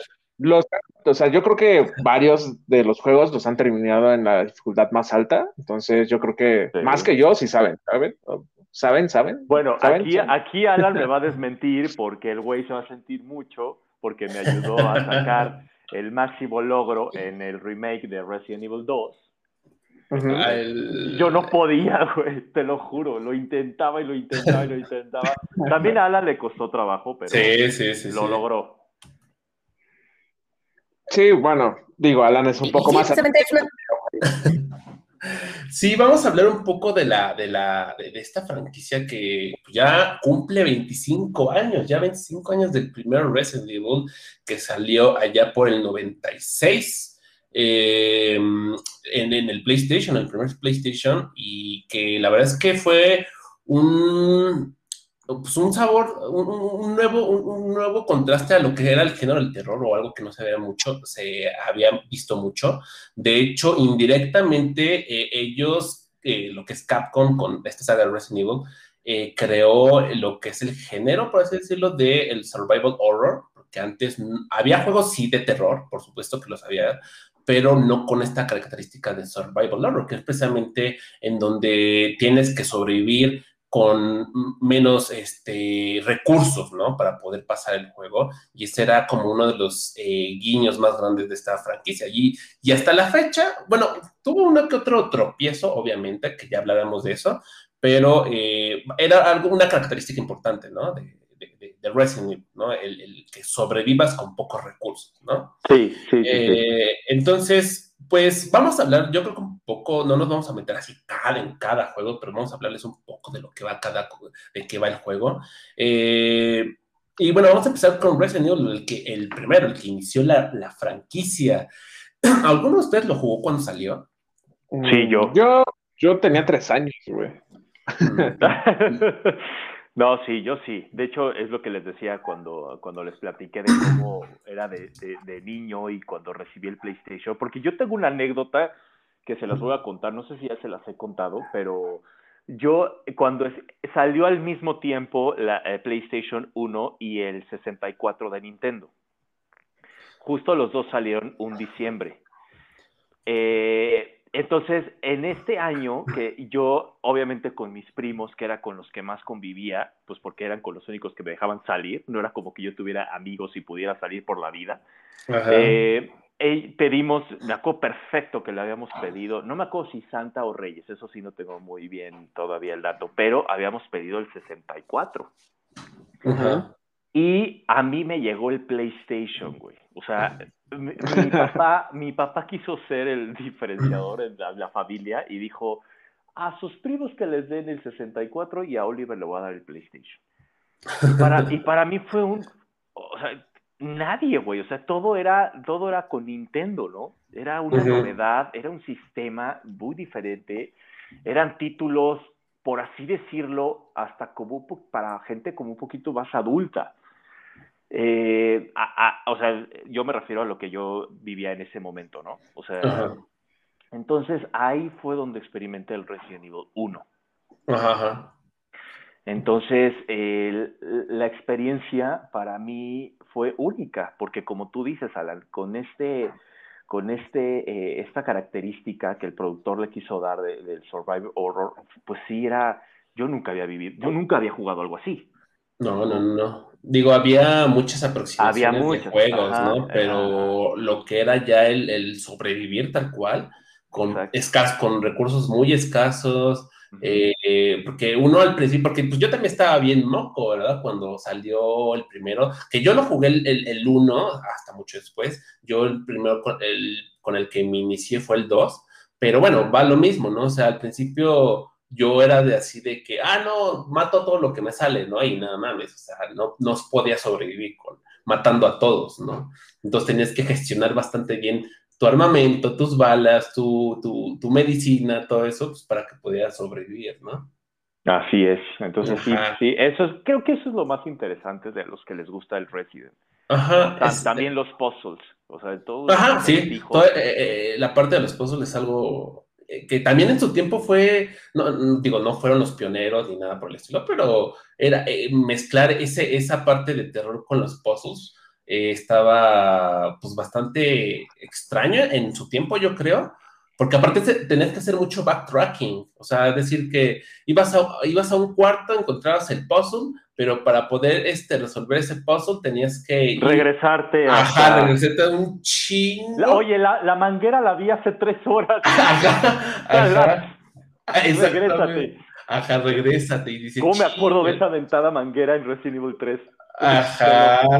Entonces sí, era parte de la experiencia, ¿no? Ese, ese pues, backtracking también. Yo creo que eh, uno de los puntos, bueno, dos de los puntos fuertes de esta saga en general y que, como tú decías al principio, como que se perdieron en, algún momento, fue esto de los puzzles y, realmente sobrevivir, O sea, yo creo que es lo que Resident Evil te vende, güey. O sea, yo creo que... Yo creo yo, creo que los tres primeros o cuatro que, os hablo del de, Resident Evil 1 al 3 y el Code Verónica, eh, que yo creo que eran básicamente la misma esencia, ¿no? obviamente con ya mejores gráficas o con una mejor historia, pero digo, era básicamente la misma esencia, ¿no? Es decir, eh, eh, usas al protagonista, tiene que escapar de X lugar, con, donde hay zombies, donde hay otro tipo de, de, de este, ¿cómo se llama?, de criaturas, de armas bioorgánicas, como le llaman en el juego, eh, de jefes, eh, todo eso. Entonces, toda esa experiencia de Resident Evil era bastante,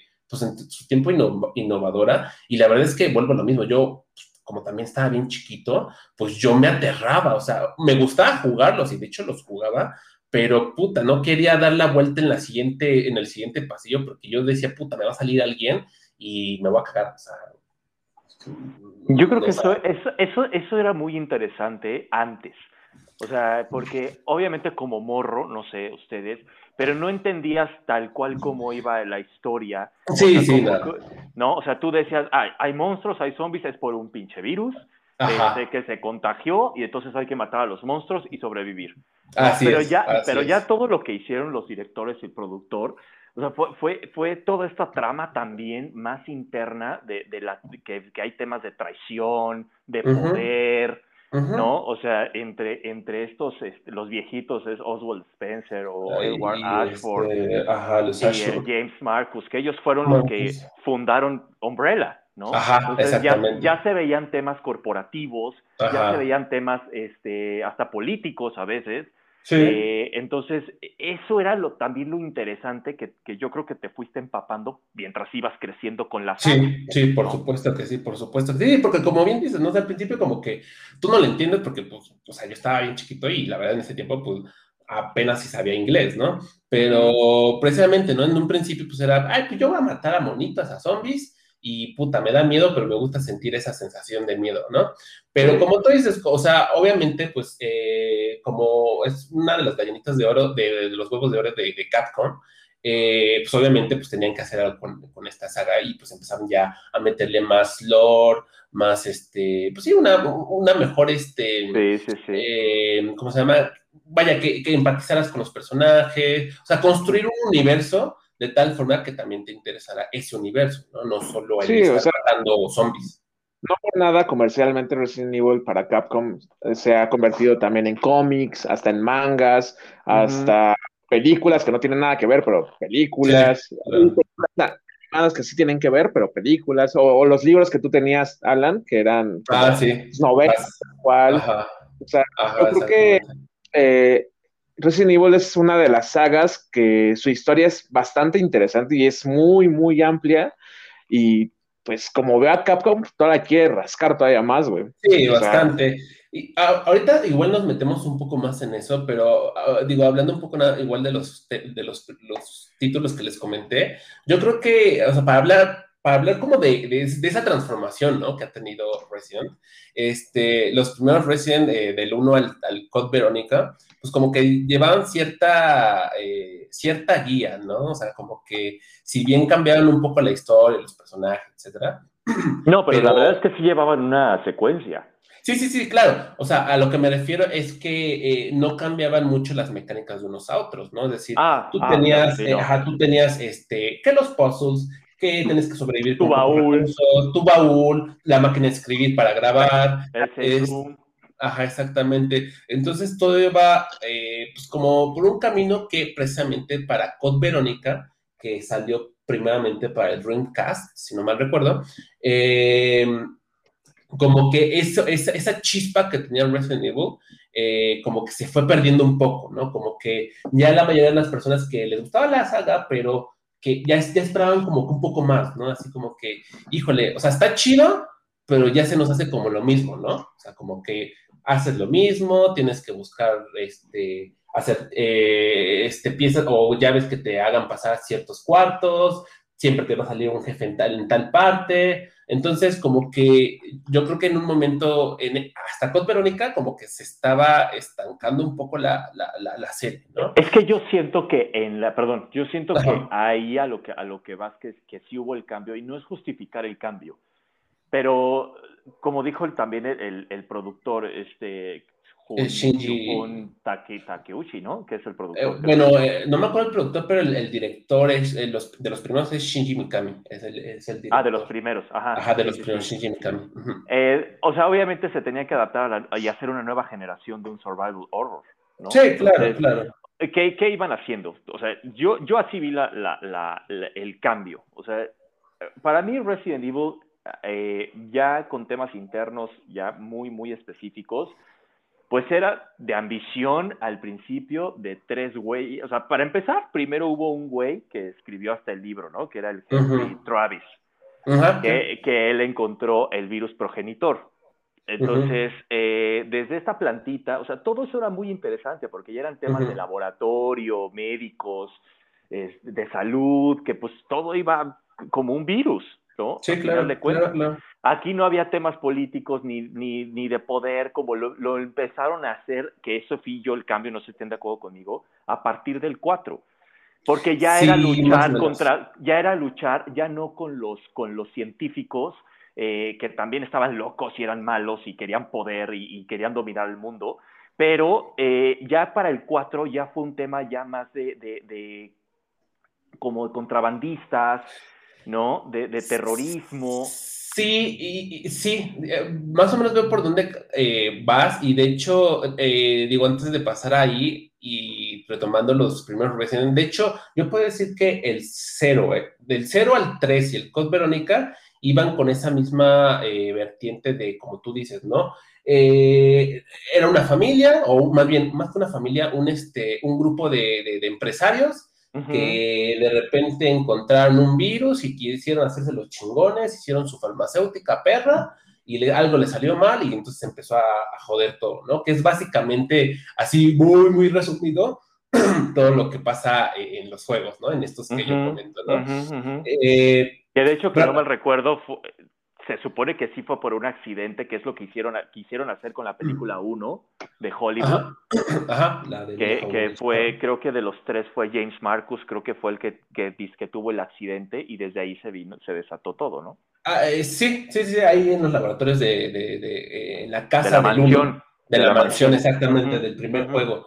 Exactamente, eh, pero lo que, a lo que vengo es que ya para el Code Verónica yo creo que, eh, bueno, todavía para el Resident Zero, porque el Zero salió después del, del Code Verónica, em, eh, hubo un poco de cambio en la mecánica en el, en el Zero, porque aquí ya, si se acuerdan, podías utilizar a, dos personajes al mismo tiempo, a, a Billy Cohen y a Rebecca Chambers. Exactamente. Entonces, esa mecánica, en realidad no mucha gente le gustó a mí, me, a mí me gustó, la verdad, esa mecánica, pero no, creo que no a mucha gente le gustó esto que tú podías usar dos al mismo tiempo. No, a mí sí me gustó. Eh, sí, a mí también me gustó. Eh, que sí, eleva, sí elevaba la dificultad del juego, la verdad es que la elevaba bastante. Eh, pero todavía está ahí como que seguía cierta, cierta pauta Resident Evil como franquicia en general que yo creo que ya la mayoría de los eh, jugadores como que decían, ¿no? O sea, como, ah, pues sí está padre, pero pues como que ya chole, ¿no? Como que es lo mismo. Siempre es una mansión, siempre, siempre es, un virus este, nuevo. Un virus nuevo, ajá, exactamente. Entonces como que eso ya fue como que haciendo un poco en declive la franquicia, hasta que, como tú comentas, Oliver, llegó el que para muchos creen que es el mejor Resident Evil de todos, y que al mismo tiempo, al mismo tiempo, o sea, muchos, eh, para muchos es el mejor Resident y que al mismo tiempo es el que condenó un poco a la franquicia por un buen tiempo, que es Resident Evil 4.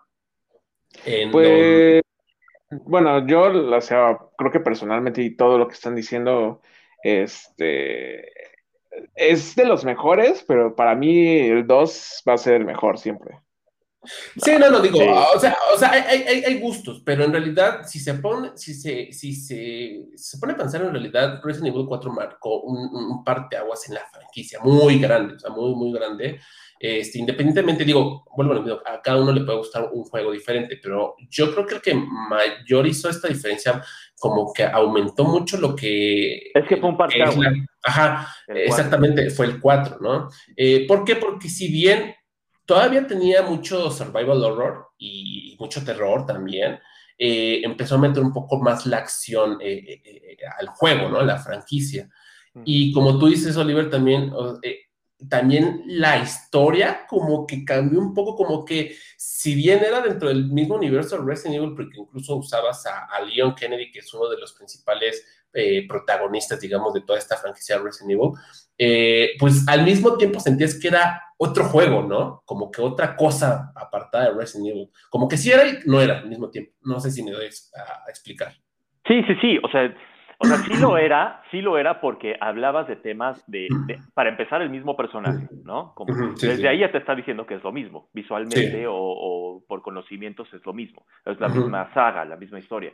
También hablas de un virus, bueno, en este caso en el 4 era, era un parásito, era, un parásito, pero, eh, bueno, o sea, si tú lo ves en ese tiempo, pues también era algo que te infectaba, también era algo que, que, transformaba a, a, los humanos y que los podía hacer como unos zombies inteligentes, porque el parásito lo único que hacía es que no, no, no afectaba la inteligencia, ¿no? Ajá, de cierta forma. Entonces, eh, pues los veías como más ágiles, los más rápidos, hablaban, entonces todo eso te causaba más terror en lo personal. ¿No? o sea, porque ya te perseguían. Me acuerdo de los, de los monjes estos del castillo. claro. cómo, te perseguían. Para mí era una experiencia como jugador pues era, era wow, ¿no? Porque en los anteriores, pues ya, ya, ya hasta agarrabas tus mañas como jugador, ¿no? En los anteriores, pues ya decías, ay, ahorita ya le, le, disparas en la pierna y en lo que se para, yo ya pude abrir la puerta o algo así, ¿no? Ajá. Pero eso, eso te lo cambiaron, pero cañón en el 4. Sí, claro, claro. Como, como modo de juego. Sí, sí, sí, sí, porque como tú dices, ya en ese, en ese tiempo la, la, la, inteligencia artificial que manejaron para este juego era así como que, wow, te volaba la cabeza porque decías, no, se pueden organizar los, los, los las plagas, vaya, los, los, los, aldeanos, este, usan armas, este, tienen, pues sí, mayor inteligencia, ¿no? Entonces, eh, pero a, lo que voy es que al mismo tiempo te, te seguía generando ese grado de terror que tú decías, no mames, güey. Claro, o sea, tenías miedo. Que claro, ya se iba un poquito más a la acción, pero yo creo que era lo que necesitaba para darle un poco más de frescura a, la franquicia, ¿no? Para que no se quedara estancado en lo que ya venía manejando con, con cinco títulos, ¿no? Desde que había salido el juego.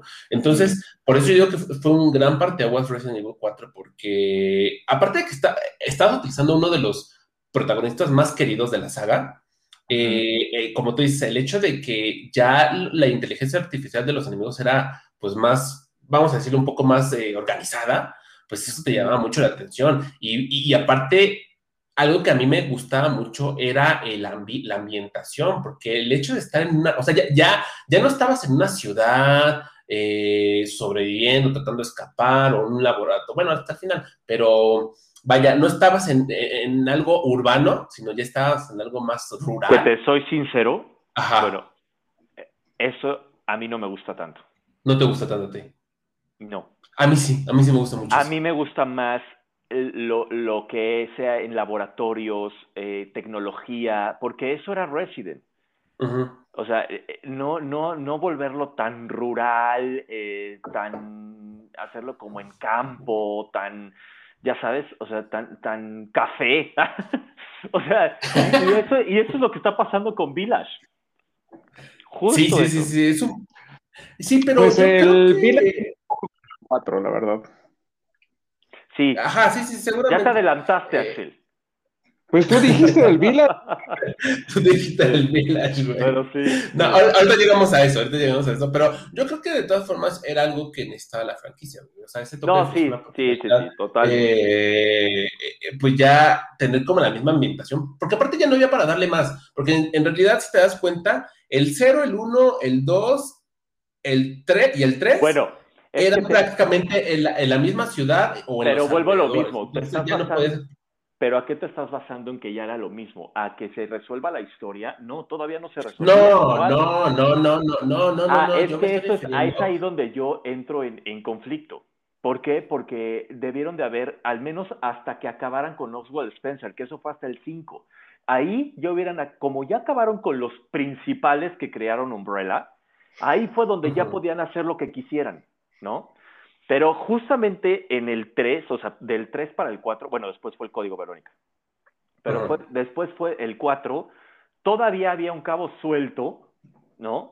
Que era, este, que era Spencer. Entonces, ¿qué pasa con, con Wesker y Spencer? Eh, que, que, que, la gente se queda, digo, los que nos gusta mucho, pues investigas o jugaste eh, eh, o viste, no sé, eh, videos o algo que te pudo eh, decir dónde estaba Wesker en ese momento, después del Code Verónica, porque ahí lo, ahí lo ve Chris cuando termina el juego, ahí ve que está vivo Wesker, entonces no sabes que él tenía pensado ir con a Spencer a traicionarlo, entonces, o sea, yo me, yo, yo me quiero ir más un poco a la historia, ¿sabes? Sí, sí, sí, ok. O sea, sí, sí. sí pero, o sea, como película. sí, sí, entiendo lo que dices, o sea, sí entiendo lo que dices, pero al final y al cabo, yo creo que, eh, o sea, como te comentaba, yo creo que iba como en un cierto declive la franquicia, eh, por eso yo creo que fue este cambio tan drástico para el 4, ¿no? Incluso olvidarte un poco de lo que es esa historia que tú comentas, ¿no? Así como que, bueno, olvídate poquito, o, sea, a todos, ¿no? Así como Capcom, Capcom le dijo, olvídense ahorita tanto de todo lo demás y céntrense en esto, porque al fin y al cabo sí, a lo mejor no mucho, pero ya al final como que te daban, o sea, ya entendías un poco cómo, cómo se conectaba el 4, pues ya con la franquicia principal. Es que yo creo que al final el 4 también fue una prueba para, de Capcom, güey. O sea, por eso lo sacaron, dices, como del eje principal de la historia y por eso cambiaron también eh, las mecánicas del juego, güey. Dijeron, bueno, no se parece tan, no está tan ligado a la historia principal, que obviamente sí, pero no salen tantos diferentes y para que venda tenemos que poner a alguien bien, que es Leon. Sí, fue un Resident Evil de acción pero que no se centrara tanto en lo que sucedió después del Code Veronica y después del 3, güey, para que no se perdiera tanto esa magia de la historia, güey. Lo que decía Oliver, justamente, que lo retoman en el 5, pero en el 5 ya se pasaron, güey, y ya hicieron... Es que, es que, si tú le pones a ver, Axel, el 5 tiene buena historia, porque ahí es donde llegan con, por ejemplo, en este caso de historia, con, con, la empresa uh y ven el virus progenitor. O sea, sí, sí, pero Ahí ya la mecánica ya es diferente, güey. Claro, ¿y por qué, tuvo un declive? Porque ya la gente se basaba en que, ay, no, es que ya es un Gears of War, ya es un Halo, ya, o sea, se veían más en el modo de juego y en que eran muchos zombies en, en, en, así en masivos y no había muchos pozos ya y, ¿sabes? Era cooperativo también. Aquí tantito, para los que nos están escuchando y no la en general o el Resident Evil 5. Eh, como les habíamos comentado, el Resident Evil 4 ya le metió un poco más de acción al juego, sin perderse tanto, pero el 5 ya le metía muchísima acción al juego. O sea, ya todo ese, todo, toda esa sensación de, de, terror, de survival horror que tenían las primeras entregas, incluso el 4, eh, se había perdido. O sea, yo creo que como que a muchos les gustó, por eso digo que eh, el 4 fue el que eh, levantó por un lado a la, a, la, saga, a la franquicia, pero por otro lado también fue como que, su, como que hizo un pequeño ataúd en lo que por algunos años a la franquicia, porque sí. lo mismo, ya Resident Evil 5 ya era completamente de acción, y como tú dices, Oliver, ya muchos lo compararon con un Gears of War, que es un juego así de shooter, así nada más de disparos, y ya veías a, ya veías a, a, zombies este, con, con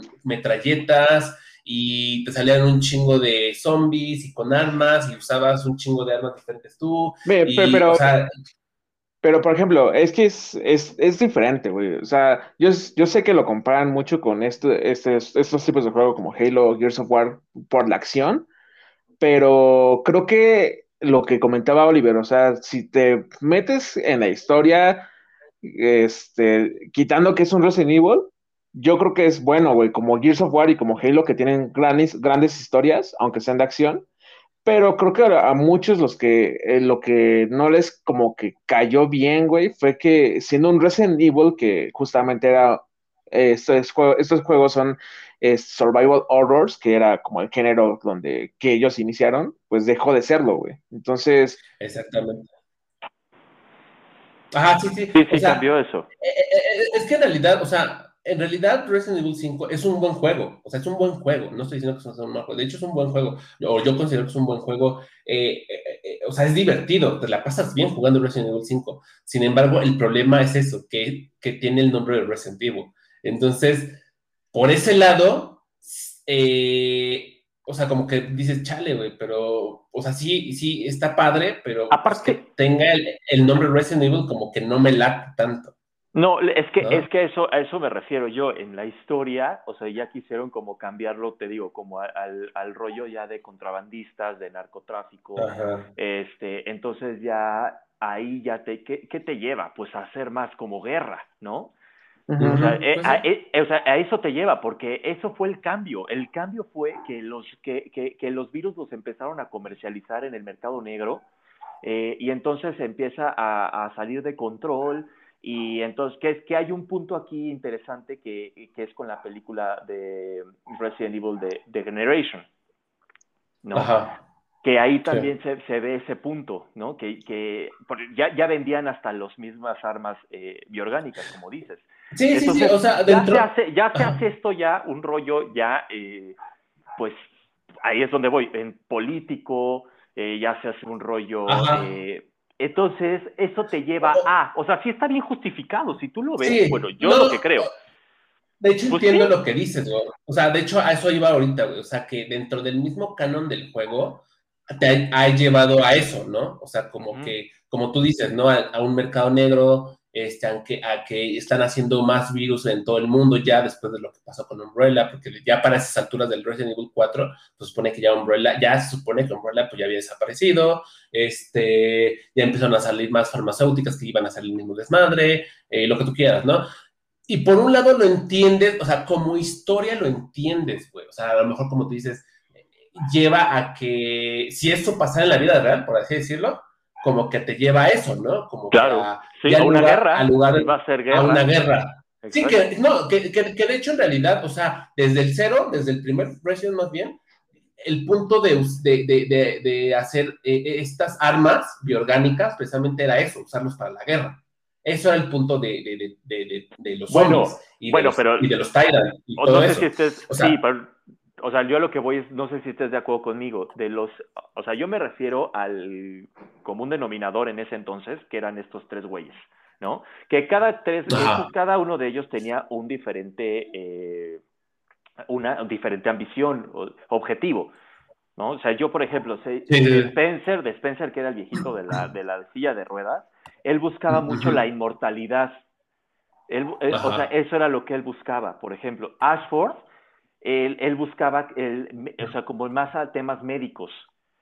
Y el otro, y el otro, el que hizo todo el desmadre, el que salió de hecho en el, en el cero, que se vuelve, que revive como con una el Marcus. Ajá, el Marcus.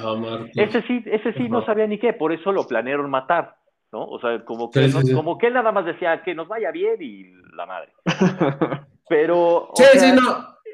Entonces yo a esto me digo, güey, a todo esto le pudieron hacer toda una historia que, que, que fuera más allá del, del, del, juego 3, que iba muy bien. Bueno, no, del código de Verónica, que iba muy bien. Ajá. Pero, sí, sí, Ajá. pues aquí es a lo que voy en, la, en adaptarse a las nuevas generaciones. También ah, probablemente sí. Sí, porque de hecho en ese tiempo, en el, en el momento de Resident Evil 5, incluso el 6, eh, estaba muy de, moda, muy de moda precisamente este, estos géneros shooters, o sea, el, Gears of War, el Halo, y todos los que fueran muy parecidos. Entonces yo creo que Capcom quería ese, su pedacito de pastel para, para hacer lo mismo con su franquicia, pero los más puristas, y, ahí yo me meto también porque yo creo que soy muy purista en cuanto a la saga de Resident Evil, pues como que, vuelvo al mismo, disfrutas el juego, te gusta, pero el, que tenga el nombre de Resident Evil, como que decías, chale, güey, o sea, pues sí está padre, pero no, no está chido que tenga el nombre Resident Evil. Tal vez pudo haber funcionado como una especie de spin-off, como lo que hicieron después, este, saliéndonos de la línea del canon, de, la franquicia, como lo que hicieron con Operation Raccoon City o lo de Umbrella Corps, ¿no? Ajá, tal vez eso hubiera funcionado y dices, bueno, es un spin-off, no está dentro de, digamos, como la línea principal, ¿no? Pero yo creo que eso fue lo que a muchos les molestó, ¿no? O sea, que, que, Resident Evil 5 ya no tuviera nada de, de, terror, ¿no? De ese survival horror que había. Y luego, ¿qué decir? Ya pasándonos a, Resident Evil 6, eh, caí como que se volvieron un poco más locas las cosas, porque, o sea, cuatro campañas diferentes, ¿no? sí, la de Leon, la de Chris, la de esta Sherry y la de Ada, ¿no? Y yo me acuerdo que al principio cuando empezaron a anunciar, anunciar Resident Evil 6, este, como que decían, no, vamos a regresar como al género porque te ponen la mayor parte de, de, de, los gameplays, la, la, mayoría te lo ponían con la campaña de, Leon, ¿no? Que más o menos regresaba un poco a, a lo que era el género del survival horror, Y entonces como que yo me acuerdo que toda la gente dijo, ah, pues ya van a regresar a lo mismo, a, a lo que era Resident Evil. Y cuando lo juegas, vuelvo a lo mismo, probablemente sea un, es un buen juego, te diviertes jugando con ese juego, pero si ya era muy espectacular el, el, el Resident Evil 5, me refiero como a, a, manera cinematográfica, así de explosiones y, y, armas y, y, todo esto, puta, Resident Evil 6 como que fue tres veces más, ¿no? De, de, de todo eso, y yo creo que eso fue uno de los peores como caídas que tuvo Resident Evil en general, ¿no? Como franquicia. Que si bien ya seguía, la, seguía otra vez la historia de, todo esto que tú comentas de, de este, pues de, del virus, que ahí ya manejaban el virus C y, otras cosas, pero como que eso no le gustó tanto a la gente y como que terminaron odiando más Resident Evil. Sí, sí, sí, como juego sí, pero en historia en historia lo supieron conectar, lo, supieron conectar bien. O sea, por eso te digo, o sea, yo, yo quería platicar mucho de, en este tema y me interesó mucho hablar de Resident porque como historia eh, hay veces que lo, lo, han juzgado muchísimo, ¿no?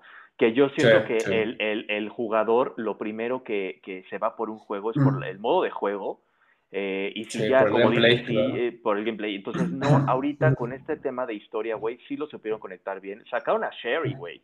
O sea, sí, sí, sí. o sea, imagínate, eso te remonta al 2, ¿no? Sí, a, Sherry y al hijo de Wesker. Y, al, bueno, el hijo de Wesker sí, eso también fue así como, güey, no mames, que Wesker tenía un hijo. Güey, no, no, y que en la sangre te, traía ahí un rollo como de medio de Wesker, ajá, ajá. ¿No? Pero también con sacaron a Sherry, uno que está tan involucrado con los juegos, y dice, güey, wow, mm. y voy a, y va a poder jugar, y va a poder jugar Sherry, güey, ¿no? Entonces, y, que, y que Leon, y, luego que Leon y Chris estuvieron juntos, también eso estuvo, también estuvo padre, porque pues, nunca habían estado juntos. O sea, los, los dos más perros, por así decirlo, de, la, de, la, saga. De la franquicia. De la franquicia, pues estuvieron juntos, ¿no? Pero bueno, pues. Sí, sí, sí. Pero pues sí, también es de los que menos me gustó del juego. Sí, eh, como tú dices, a lo mejor en cuanto a continuidad de la historia, probablemente, digo, ahorita no me acuerdo muy bien, pero digo, probablemente tendrá uno que otra flaqueza en la historia, pero vaya, entiendo la parte de la conexión que dices, ¿no? O sea que, ok, bueno, vamos a seguir con los acontecimientos del 5, ahora del 6, este, más o menos ahí continuamos algo, y va, pero sí, ¿no? O sea, a muchos eh, no les gustó, digo, a mí como juego me gustó, está entretenido, lo, si lo juegas en cooperativo es muy divertido, de hecho, es muy divertido el Resident Evil 2, digo 6, pero ya como, vuelvo a lo mismo. O sea, yo lo jugué una vez, nada más. Una vez, no, yo sí lo jugué varias veces. Yo nunca lo jugué. Yo sí lo jugué como, lo terminé cada campaña como tres, cuatro veces, yo creo. Este, sí, como cuatro veces terminé cada campaña. Eh, pero bueno, hasta ahí, ¿no? Como que hasta que, y eso fue como que el declive de Resident Evil, porque pasaron eh, de, de, Resident Evil 6 que salió en 2012, pasaron cuatro años más o menos, este, o cinco años, en que saliera el 7, que es el Biohazard, ¿no? Y también, o sea... No, más, fue, Fue, en el 2016, en el 2011 fue el Resident Evil 6. No, según yo fue 12. Ah, en el 12, ah, entonces sí. Ajá. Entonces, imagínense cuánto tiempo tuvo que eh, pasar para que también Capcom, digo, obviamente para la línea principal, porque seguían sacando juegos, ¿no? De, spin-offs y lo que tú quieras, ¿no? Pero, mm, ¿cuánto tiempo tuvo que pasar para que Capcom se replanteara el decir, bueno, ok, tenemos que meter a nuevas generaciones, pero, pero hay que seguir atrayendo a las viejas generaciones y, a evitar hacer como el error del 5 y del 6, ¿no? y yo creo que pues precisamente estos seis años que pasaron fue como de pensar mucho para decir, bueno, tenemos que hacer algo con la franquicia, si no nos va a joder, ¿no? Nos vamos a joder y va a valer nuestra gallinita de los huevos de oro. Entonces sale el 7, el Biohazard, que la verdad fue otro, fue otro cambio bastante importante en la saga, ¿no? Sí, bueno, sí, muy, muy importante. Digo, creo que fue muy notorio. Y, yo al principio yo decía, le apostaron al VR, ¿no? O sea, le, apostaron a esta tecnología, le apostaron a esta tecnología que estaba ya al, al, top en el 2017 o 2016, creo, no sé cuándo salió. Pero 16, 17. Ajá, pero yo, yo pensé que eso era el como el, el, la prioridad de hacer el cambio a las nuevas generaciones, ¿no? Hacerlo en primera persona que eso para mí, hasta ahorita lo sufro, güey. No sé ustedes. Pero yo. Ah, no pues yo, no yo no tanto. Fíjate que yo no tanto. Yo creo que eh, hace que te metas un poco más en, en, en ambiente. Eso es justamente lo que dicen los directores. Sí, yo creo, eh, yo creo que, o sea, para mí sí, o sea, eso sí, no es, no es lo mismo que tú lo juegues en primera persona que en tercera persona. O sea, el hecho de que tú lo juegues en primera persona, un juego de terror, que hayan eh, regresado como a las raíces en cuanto al survival horror. Eh, a lo mejor de lo que me acuerdo, pero pues igual no tanto lo de lo del poner acertijos, que hay una clase por ahí, ¿no? Este, todo eso, yo creo que fue, o sea, le pasó lo mismo que al Resident 4, o sea, lo mismo, ¿no? Que fue un cambio que, que, fue muy notorio eh, dentro de, de la serie y que dio mucho que hablar, o sea, mucho que hablar, ¿no? Tendrá sus detractores, tendrá, pero la mayor, la mayor parte de la, de la comunidad como que lo aceptaron, ¿no? A pesar de que era en primera persona y que incluso no se centró tanto, más que hasta el final, igual que en el 4, ya como que te empezaron a conectar un poco con la, con el, la franquicia, con, sí, pues con la franquicia, con la historia, eh, pues sí es un, sí es un Resident muy diferente, ¿no? Muy, muy diferente. Sí, mira, yo, yo creo que en ese aspecto del 7, eh, como dices, trató de regresar a sus orígenes, pero ahí sí yo siento que la primera persona en Resident Evil no funciona, güey. Yo creo que eh, no conecta tanto, aunque los directores digan que eh, siendo de primera persona vas a conectar más con la historia, yo creo que en Resident Evil no funciona. O sea, como por ejemplo en Halo me funciona porque desde el principio así se lo planteó Halo, güey. Pero Resident Evil siempre habías usado en tercera persona a tus personajes y ahora simpatizabas mucho con la historia y con los personajes, güey. Entonces, no lo sé. Y luego viendo el remake del 2 y del 3, lo que pudieron lograr, güey, en tercera persona, que se ve increíble, que, o sea, neta, el 2 remake es una joya. No sé por qué estuvieron decidiendo usar la primera persona. Yo creo que, no sé, a mí no me gusta.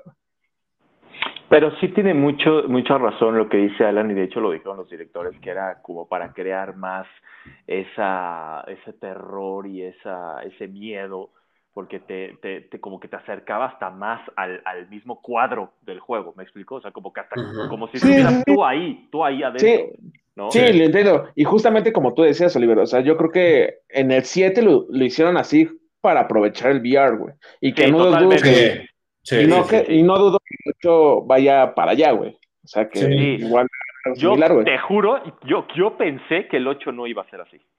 O sea, mm. bueno, más bien, hasta dicen que no es el 8, o sea, es una continuación del Es Village, ajá. Es Village. Es... No, sí, bueno. Pero ahí yo tuve una confusión, o sea, yo tuve una confusión porque visualmente con el logo ¿no? y el nombre, ¿por qué te resaltan el 8? No, es que sí es 8, es que sí es 8, no, es que yo, sí es 8, más bien eh, yo creo que lo que están haciendo con esta como nueva corriente de Resident es que, que, viene desde el 7. Si te das cuenta, tampoco el Resident Evil 7 así dice tal cual 7, sino más bien es como el Biohazard, ¿no? El Biohazard. Ajá. Pero, o sea, está implícito que es el 7 y que este es el 8. Ese es un hecho. Pero yo creo que hacen ese cambio para que te des cuenta que también dentro del mismo juego hay un cambio importante. ¿Me explico? Ya sea, ya sea en la historia, pero más que nada en la jugabilidad. Por eso yo creo que en lugar de llamarlo así literal como los primeros Resident Evil 3, aquí están haciendo Biohazard, ¿no? Pero te dan a entender que sí es la séptima parte de Resident Evil, así como el, como el 8. Por continuidad, sí es el 7 y el 8, güey, pero como dice Alan, o sea, solo es Biohazard y Village, ¿no? Ajá, exactamente. Entonces, este, pues sí, digo, yo, también creo que el 7 apostaron para llevarlo, o sea, es que se nota que fue pensado en, en, llevarlo también a a VR, ¿no? O sea, se, nota así cabrón a, leguas eso, eh, porque hasta yo me acuerdo perfectamente que, y es algo que tienen los, mucho los juegos de VR, que el personaje este de Ethan, en, el, en el 7 es increíblemente lento, güey. O sea, yo me acuerdo que era súper lentísimo caminando, güey, o corriendo, según esto. Claro, sí. Eh, pero es por lo mismo, porque en los juegos de VR normalmente hacen eso en los, en los, eh, en los personajes que utilizas, porque si lo hacen rápido, puede, puedes tener este efecto que se llama, ay, no me acuerdo cómo se llama, pero es como de mareo. como un vértigo. Ajá. Sí, porque te marea, ¿no? Sí, te marea. Entonces, por eso yo creo que lo hicieron como lento, para que no. Entonces, como que lo pensaron directamente para sacarlo también para VR, que salió también, ¿verdad? Entonces, este. Sí, sí salió. Y fíjate, yo pensaba, yo pensaba que era lento porque era un civil, no era un güey de, de, de, de la policía o algo que sea más rápido, mm, ¿sabes? Yo creo que era, no. Bueno, pero, tú no eres un policía y corres más que ese güey, ¿sabes? Sí. no, no sé, Si estás todo apanicado, güey, no manches. Si entras a una casa y vas a andar todo muy ágil, no, pues no. si ves la casa, en, primera, en primera no entras a la casa, güey. No, no entro a la casa, exacto. Güey, que mi novia, que se muera, güey. Ya, adiós. No, pero, o tan fácil le llamas a la policía, ¿no? Qué chingado sí, aventurarte solo. Pero bueno, eso es otra cosa. Aquí, ¿sabes? Yo creo que lo que más falla esta, esta nueva como dirección desde el 7 yo creo que falla mucho, eh, más que si quieren lo de la vista en primera persona, que digo, yo hubiera, también hubiera preferido que fuera en tercera persona, como dice Axel, que, que, como fue el, el, remake del 2 y el 3. O sea, yo también hubiera preferido eso. No me molesta que sea en primera persona, pero yo creo que más que nada el fallo principal para mí de esta nueva como subsaga, vamos a llamarlo de, de, alguna forma, es el personaje principal, que es Ethan. Eh, para mí, al menos en el 7, yo siento que, o sea, no empatizas nada con Ethan. O sea, Ethan es, es como que, ah, sí, pues es el güey que utilizo, pero como que vale, vale madres, O sea, tal vez aquí en el 8, yo no he visto spoilers ni nada, tal vez en el 8 ya tengo un poco más de razón de ser, a lo mejor ya sea un poco más, tenga más carácter como personaje, pero al menos en el 7 a mí se me hizo así como que un, un personaje súper imprescindible. Así que si, que si en el 8 no salía, nos hubiera valido madres. O sea, así como que, ah, pues sí, chido, ya no sale este güey. Pues sí, yo solo puedo decir que Ethan es el personaje menos carismático de toda la saga. Ajá, sí, sí, cabrón, o sea, cabrón. y aparte es un, es súper, eh, iba a decir una palabra eh, pero no creen que española, pero bueno. Ajá. Pero no creen que esto tenga mucho que ver porque no tienes una imagen tal cual de él? No, no, no, porque es lo que te digo, o sea, por ejemplo, con el jefe maestro que es el principal en Halo, tú empatizas con él y no nunca sabes ni su rostro, güey, no, nunca ah, sabes su rostro ni nada, güey. Pero la historia lo hace tan bien para que tú digas, no mames, güey, este cabrón, este güey es un cabrón, güey. Y, por ejemplo, en Resident Evil 7, eh, Ethan es un idiota, güey, o sea, tal cual, güey. o sea, Ajá, entonces yo creo que ese es el mayor fallo para mí de esta nueva como subsaga de, de Resident, que el, personaje principal, que siendo, que siendo personaje principal. Es más, empatizas más, yo creo, en el 7 con la familia Baker que con Ethan. O sea, la con, el con Jack. Ajá, o sea, yo creo que empatizas muchísimo más con los enemigos que, que, con el protagonista, ¿no? Y aparte yo creo que es el mayor fallo. ¿Qué problema tiene el protagonista también? Y quitando de que sea Ethan como es, que es personajes muy buenos protagónicos en toda la saga, güey. O sea, Chris, Jill, eh, Leon, este, hasta Eka, güey, en el cero, se la rifa, güey. Sí. de hecho, ah, de hecho. yo creo que esa comparativa, hasta el güey de, del Code Verónica, güey el que termina siendo el malo, güey. bueno, el monstruo es... Mm, se me olvidó su pinche nombre. ¿Quién? ¿Quién? hay un chavo, sale un chavo en el Code Verónica, no me acuerdo cuál era su nombre. Steven, Steven ¿no? Steven. No me acuerdo. hasta, em, eh, hasta empatizas más con él y te duele más su muerte, güey. Que, lo, lo, de Ajá, güey. Entonces. Yo creo, yo creo, y sabes qué, eh, eh, digo, igual eh, para no tardar tanto, porque llevamos 45 minutos, amigos. Eh, este. Dios. Sí, eh, algo que me llamó mucho la atención, que fue de las como de los leaks que salieron de, de Resident Evil 8, pues en, lo que, en lo que salía el juego, era que originalmente Capcom tenía planeado que el Village fuera este, Revelations el 3. Ah, Entonces, yo creo que hubiera sido mejor eso, que lo hubieran puesto como un Revelations a como un 8, ¿sabes? Tal y vez que no, para... Y que no estuviera Ethan. No, ponle que estuviera Ethan, pero ya no lo. vuelvo a lo mismo, como, como se me hace un personaje muy olvidable a mí, Ethan. Eh, dices, bueno, ok, ¿sabes qué? Yo sigo, o sea, como Capcom, ¿no? O sea, sigo mejor la línea principal con, agarro otra vez a Chris o a Leon o a quien tú quieras, eh, y hago un Revelations 3 donde vuelvo, si quieres, a meter a Ethan para que ya como que hablen un poco más de su historia y la chingada, no sé. O sea, creo que hubiera salido hasta mejor eso, en lugar de que esté fuera el 8. Yo ahorita lo que tengo contra el 8, eh, y me baso en los demos porque sí he jugado demos, eh, es, es, esta, y, eh, esta historia que quieren hacer como media gótica, eh, como entre vampiros, hombres lobo, brujas.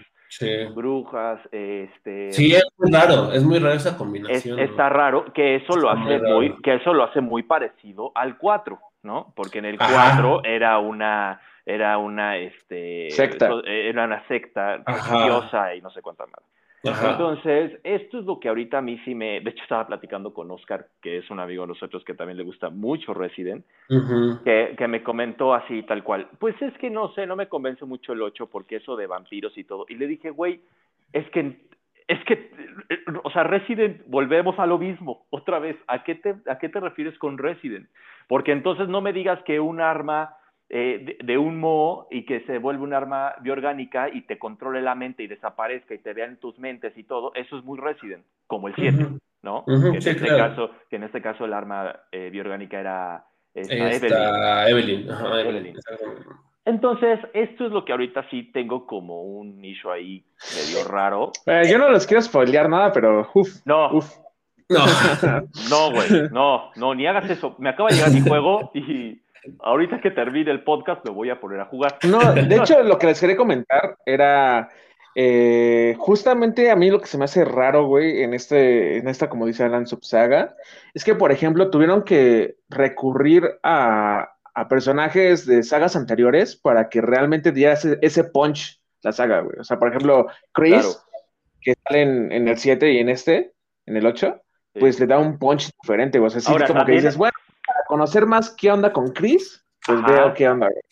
Ahora, también hay una teoría de Chris, que esa sí está muy interesante, no sé si sea la, verdad, pero que, que, dice que Chris es villano, ¿no? Que lo ven como medio apático, medio amargado, medio malo, y hay una teoría que dice que es porque en, que, por lo que pasaron eh, eh, los eh, acontecimientos del 6, porque perdió a mm. su mejor amigo, perdió a todo su equipo, porque, porque lo, lo, mataron el Simmons, bueno, no, más bien el clon, que era, era de, Aida. De Aida, ajá. Era el asistente, ¿cómo se llamaba? Este, no me acuerdo cómo se llamaba. se llamaba esta chava? Bueno, entonces, ahí para, para Chris fue un un shock muy, muy cabrón que lo amargó, lo tiraron, lo tiró a la depresión, eh, cambió su perspectiva de la vida, eh, se sale eh, de la corporación donde estaba de antiterrorismo, la, la, la BCA, BCA ajá, y luego se va al nuevo Blue Umbrella.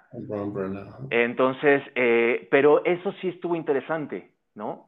Para justificar o sea, yo me estoy basando a los trailers y a los demos, ¿no? Vuelvo a lo mismo. Porque ves que hay un DLC en el 7, que es I'm Not a Hero, creo que es. Ah, tú usabas a Chris, ¿no? Sí, para, para terminar con Lucas, ¿no? Que era uno de los, villanos, de los villanos, del Baker. Este, también creo que encuentra ahí una nota, si no mal recuerdo, de como de eh, matar a, la familia o, lo importante que era la familia y no matarla y no sé qué, o sea, porque eso era el, el, objetivo del, del Mo, o sea, de este virus que se crearon con esta arma de Evelyn, que era mucho la familia, el valor, ¿no? de, tener a todos como en familia, y lo que por eso, por eso hipnotizaba a todos, para que a todos los volviera familia, entonces ellos raptaban a gente para que también se volvieran parte de la familia. Entonces Chris, como que esa escena a Chris como que lo movió mucho, o eso te dan a entender, es una teoría, ¿no? Y, a lo que, y eso es a lo que voy con lo que dice Axel ahorita con Chris, ¿no? Que también está Chris, pero entonces Chris viene en otra faceta. Pero está interesante eso. eso si eso es real, estaría interesante yo me voy a callar las bocas. ¿Ves? Es que, no, pues cómo uno anda hablando si aquí hay alguien que ya sabe la verdad. Pues sí. No, pues ya, amigos, me gusta spoilearme todo, entonces. Pues ya nos contarás tú, Oliver, qué, qué tal. sí, ya, hoy lo voy a jugar. y ahí, ajá. Sí, lo voy a jugar, estoy muy emocionado. Eh, porque sí hay varios, eh, varias cosas que sí me, me, me sacan mucho, o sea, me ponen muy inquieto para bien eso de las cuatro familias me llama muchísimo la atención. yo conociéndote, yo conociéndote, te va a gustar todo el apartado gráfico, aunque no, aunque vengas así como, no me gusta eso como de fantasma, bueno, de este hombres lobo, este, y todo eso, creo que te va a gustar Oliver. Porque sí es como, como mucho película de terror, güey, ¿sabes? Va, eso está padre. Qué bueno que me dices eso. Apartado gráfico. Que venga de ti, eso está padre. Que apartado gráfico, la verdad sí se ve de 10, güey. O sea, yo creo que ahí sí Capcom le metió ganas, güey. Va, va, ganitas. Sí, güey. Bueno, pues. pues, pues bueno, amigo, este, pues sí, esto, esto es nuestro, nuestro, vaya, lo que comenta, lo que pensamos. Ajá. Terminar esto, que nos diga cada quien que decir cuál es nuestro Resident favorito, güey. Ah, sí, claro. Sí, sí, sí. A, ver, Oli. A ver, no, tú, Axel, porque siento que eres el más, más aquí complicado en gustos, güey, de Resident. Eres muy Sí, o sea, digo, yo la verdad eh, he jugado, o sea, jugar, jugar, nada más jugué el 4, güey. Este, pero he visto todos, güey. O sea, bueno, casi todos los he visto. Los juega Alan. y yo la verdad sí me quedaría con el 2. Eh, en cuanto al impacto que me causó cuando lo vi por primera vez, que tuve pesadillas mucho tiempo. Y el 4, el 2 y el 4 para mí son los más chidos. Va, ¿tú, Alan? Yo igual, el 2 y el 4. Para mí son los más chidos. Ok, yo creo que yo nada más me quedo con uno y es el 3. ¿El 3? Con el Nemesis. Pero no el remake. Ajá, no, no, el remake. Ese, ese no juega. ese no vale. Ese, no, vale. Ese como las películas de Hollywood. No existe, güey. No. No existe. O sea, me quedo con el 3, el 3 antiguo. ahí, ajá. No me acuerdo qué año fue. Pues ya 90 y... 8, 2000. Creo que 90. No, el 3. No, 96 creo que fue. No. Sí, güey. no, el, 3. El 2 fue en el 96, güey. No, 91. Mm, no, el, el, el, el 1 fue en el 98, güey. No, el 1 es el 96. A ver, mira, para no pelearnos tanto, vamos a ver. Nove... Ah, 99. Ya vi, 99. 99. El 3. Sí, ese es mi favorito y no tengo otro. Ok. Está bien. Pues ojalá el otro vuelva a tu nuevo favorito, güey. ¿Va? Ya nos contarás. Ya les contaré. Ahí después me invitas. Va que va, sí, claro que sí, cuando quieran.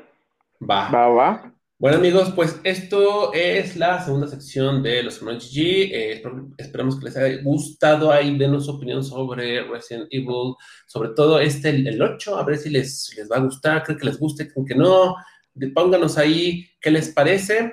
Y pues bueno, continuamos con la última sección de, eh, de, este podcast porque ya, ya, ya, vamos casi dos horas, amigos. Ya, Órale, ya nos alargamos, güey. Sí, bastante. Entonces, pues vamos con la última parte. Continuamos, no se despeguen.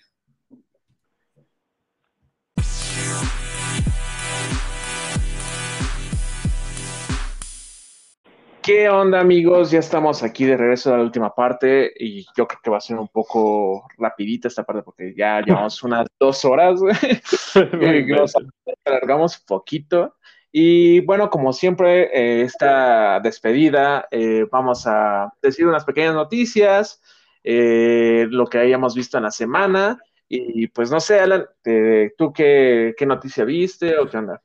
Pues mira, ahorita realmente no vi tantas, eh, pero eh, nada más quiero destacar dos. Eh, una es que para los que tengan este nuevo servicio, uno de los nuevos servicios de streaming que hay, que es el de Paramount Plus, se va este, a estrenar la nueva serie de los Rugrats, esta, esta serie ya pues de los 90, ¿no? Donde hablaba de unos bebés y sus aventuras de pues, pequeños. De bebés de bebés, exactamente. Pues va a salir su, nueva serie, eh, ahora totalmente en 3D. Entonces, pues para los que son fans de esta serie, pues ya van a ver ahí este, como la nueva. Yo, la verdad, este, ah, yo siento que, digo, supongo que es para apelar un poco a la nostalgia, pero eh, no, no, no, no creo que sea tan buena, ¿no? Como en su tiempo fue. Sí, digo, ya también como que ya a nuestra edad, pues como que nos va un poco igual eso. de hecho. Y también otra que me llamó la atención, mucho la atención, que todavía no, según yo todavía no está confirmado al 100, pero eh, parece ser que por error este, la página web de la Toy Animation este, filtró, eh, vaya, por accidente, em, que va a haber una nueva película de Dragon Ball Super. Órale, eso se, órale. Ajá, que se estrenaría el próximo año antes de volver, yo, yo creo, no sé, pero yo creo que antes de dar inicio nuevamente a la continuación del, del, manga, de lo que se quedó el torneo galáctico. Y pues me digo, es rumor ahorita, todavía no se lo tomen tan en serio, es un rumor. Eh, tal vez lo anuncien próximamente, eh, porque próximamente se, se, celebra en Japón el Día de Goku. Entonces, este, que es el 10 de mayo, precisamente, el Día de Goku. Entonces, pues tal vez ahí digan algo, no lo sé. Ya se lo estaremos avisando. ¿Tú, Axel? Pues nada, que estén atentos a las redes ahorita que publiques eso de Goku. Y yo, de lo relevante que vi esta semana, este, no sé si escuché eso, moví mi guitarra, perdón. Este fue que, bueno, Marvel Studios sacó ese de teaser, trailer como conmemorativo de todo, mm, todo lo que ha pasado durante estos años. Y pues se subo la relación del primer teaser de Los Eternos, que es una mm, película que se va a que es, eh, pero si no saben, los Eternos son como muy importantes en todo esto de los mutantes y de los, eh, ¿cómo se llaman? Eh, inhumanos. Este, entonces va a estar interesante toda su historia y tiene que ver con Thanos también, un poco la historia de los Eternos. No sé si lo van a conectar. Y también, ay, que se me ah, que se estrenó ya el día 7 de mayo, viernes, se estrenó El legado de Júpiter, que es una nueva... de eh, superhéroes, ¿no? es un poco onda de Voice eh, invencible, o sea, como unos superhéroes más reales. Eh, quise ver la película, pero no la vi. la película, la serie, no la he visto. Ya les diré qué, me pareció el primer capítulo ahí en las redes sociales. Y pues creo que de lo relevante que vi esta semana, nada más eso. Oli, ¿tú tienes algo que contarnos? ¿Alguna recomendación, una opinión, algo así? ¿Del, ¿Del programa o de alguna noticia? ¿O no, no, no, o alguna recomendación o algo que ah, quieras pues, pues recomendar a, los que escuchan. O sea, como historia, digo, como noticias no tengo ahorita como algo. No, no, no, no. Una, una, recomendación que nos, que nos puedas dar. Pues yo creo que ah, ah, bueno, las películas que, que, estuve viendo, no sé si ya platicaron de esas, que ya te las recomendé a Alan. Ah, porque aparte le recomendó a Alan así cualquier película. Sí, sí, sí, pero, ajá. pero una que me gustó mucho y que vi en Netflix es la de Ron. Ah, la de, eh, que es como de terror psicológico, más o menos. Sí, sí, sí. ya la vista muy, está buena, sí, suspenso. Entonces, si, pueden, si pueden verla, si, si tienen ganas de echarse ahí para ver con su parejita o con amigos o así, algo bueno en Netflix, vean esta película. Ok. Así es. O a ver, antes, de, antes de irnos, Soli, ¿tu película favorita de terror? Oh, ay, güey, me agarraste en curva. te agarraron en curva. Eh, híjole, Leprechaun. No, no es cierto. Ay, buena, con Jennifer Aniston, ¿no? Eh, pero la de Jennifer Aniston, sí. Ajá. No, no, no. Yo creo que. Yo creo que sí. Mi película favorita de terror que abarca todo lo que para mí es el buen terror, yo creo que sí me quedo con El Exorcista. Ok. Ah, sí. Sí.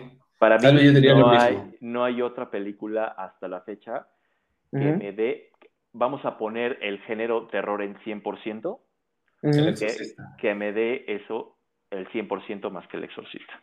Sí, yo, concuerdo contigo, concuerdo contigo. ahí sigo, ahí me quedo y ahí, y ahí estoy hasta ahorita. Y no mames, ya pasaron como 30, 40 años. Sí, sí, sí, un chingo. Un chingo de tiempo. Yo creo que sí.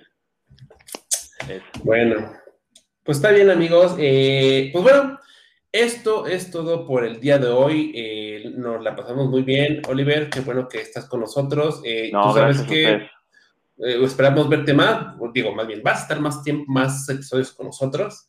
Va, que va. Este, y pues bueno, esperamos que les haya gustado, amigos, a ustedes este episodio del día de hoy. Ya saben que tenemos nuestras redes sociales, bueno, nuestras redes sociales, nuestra red social, que nada más es en Facebook.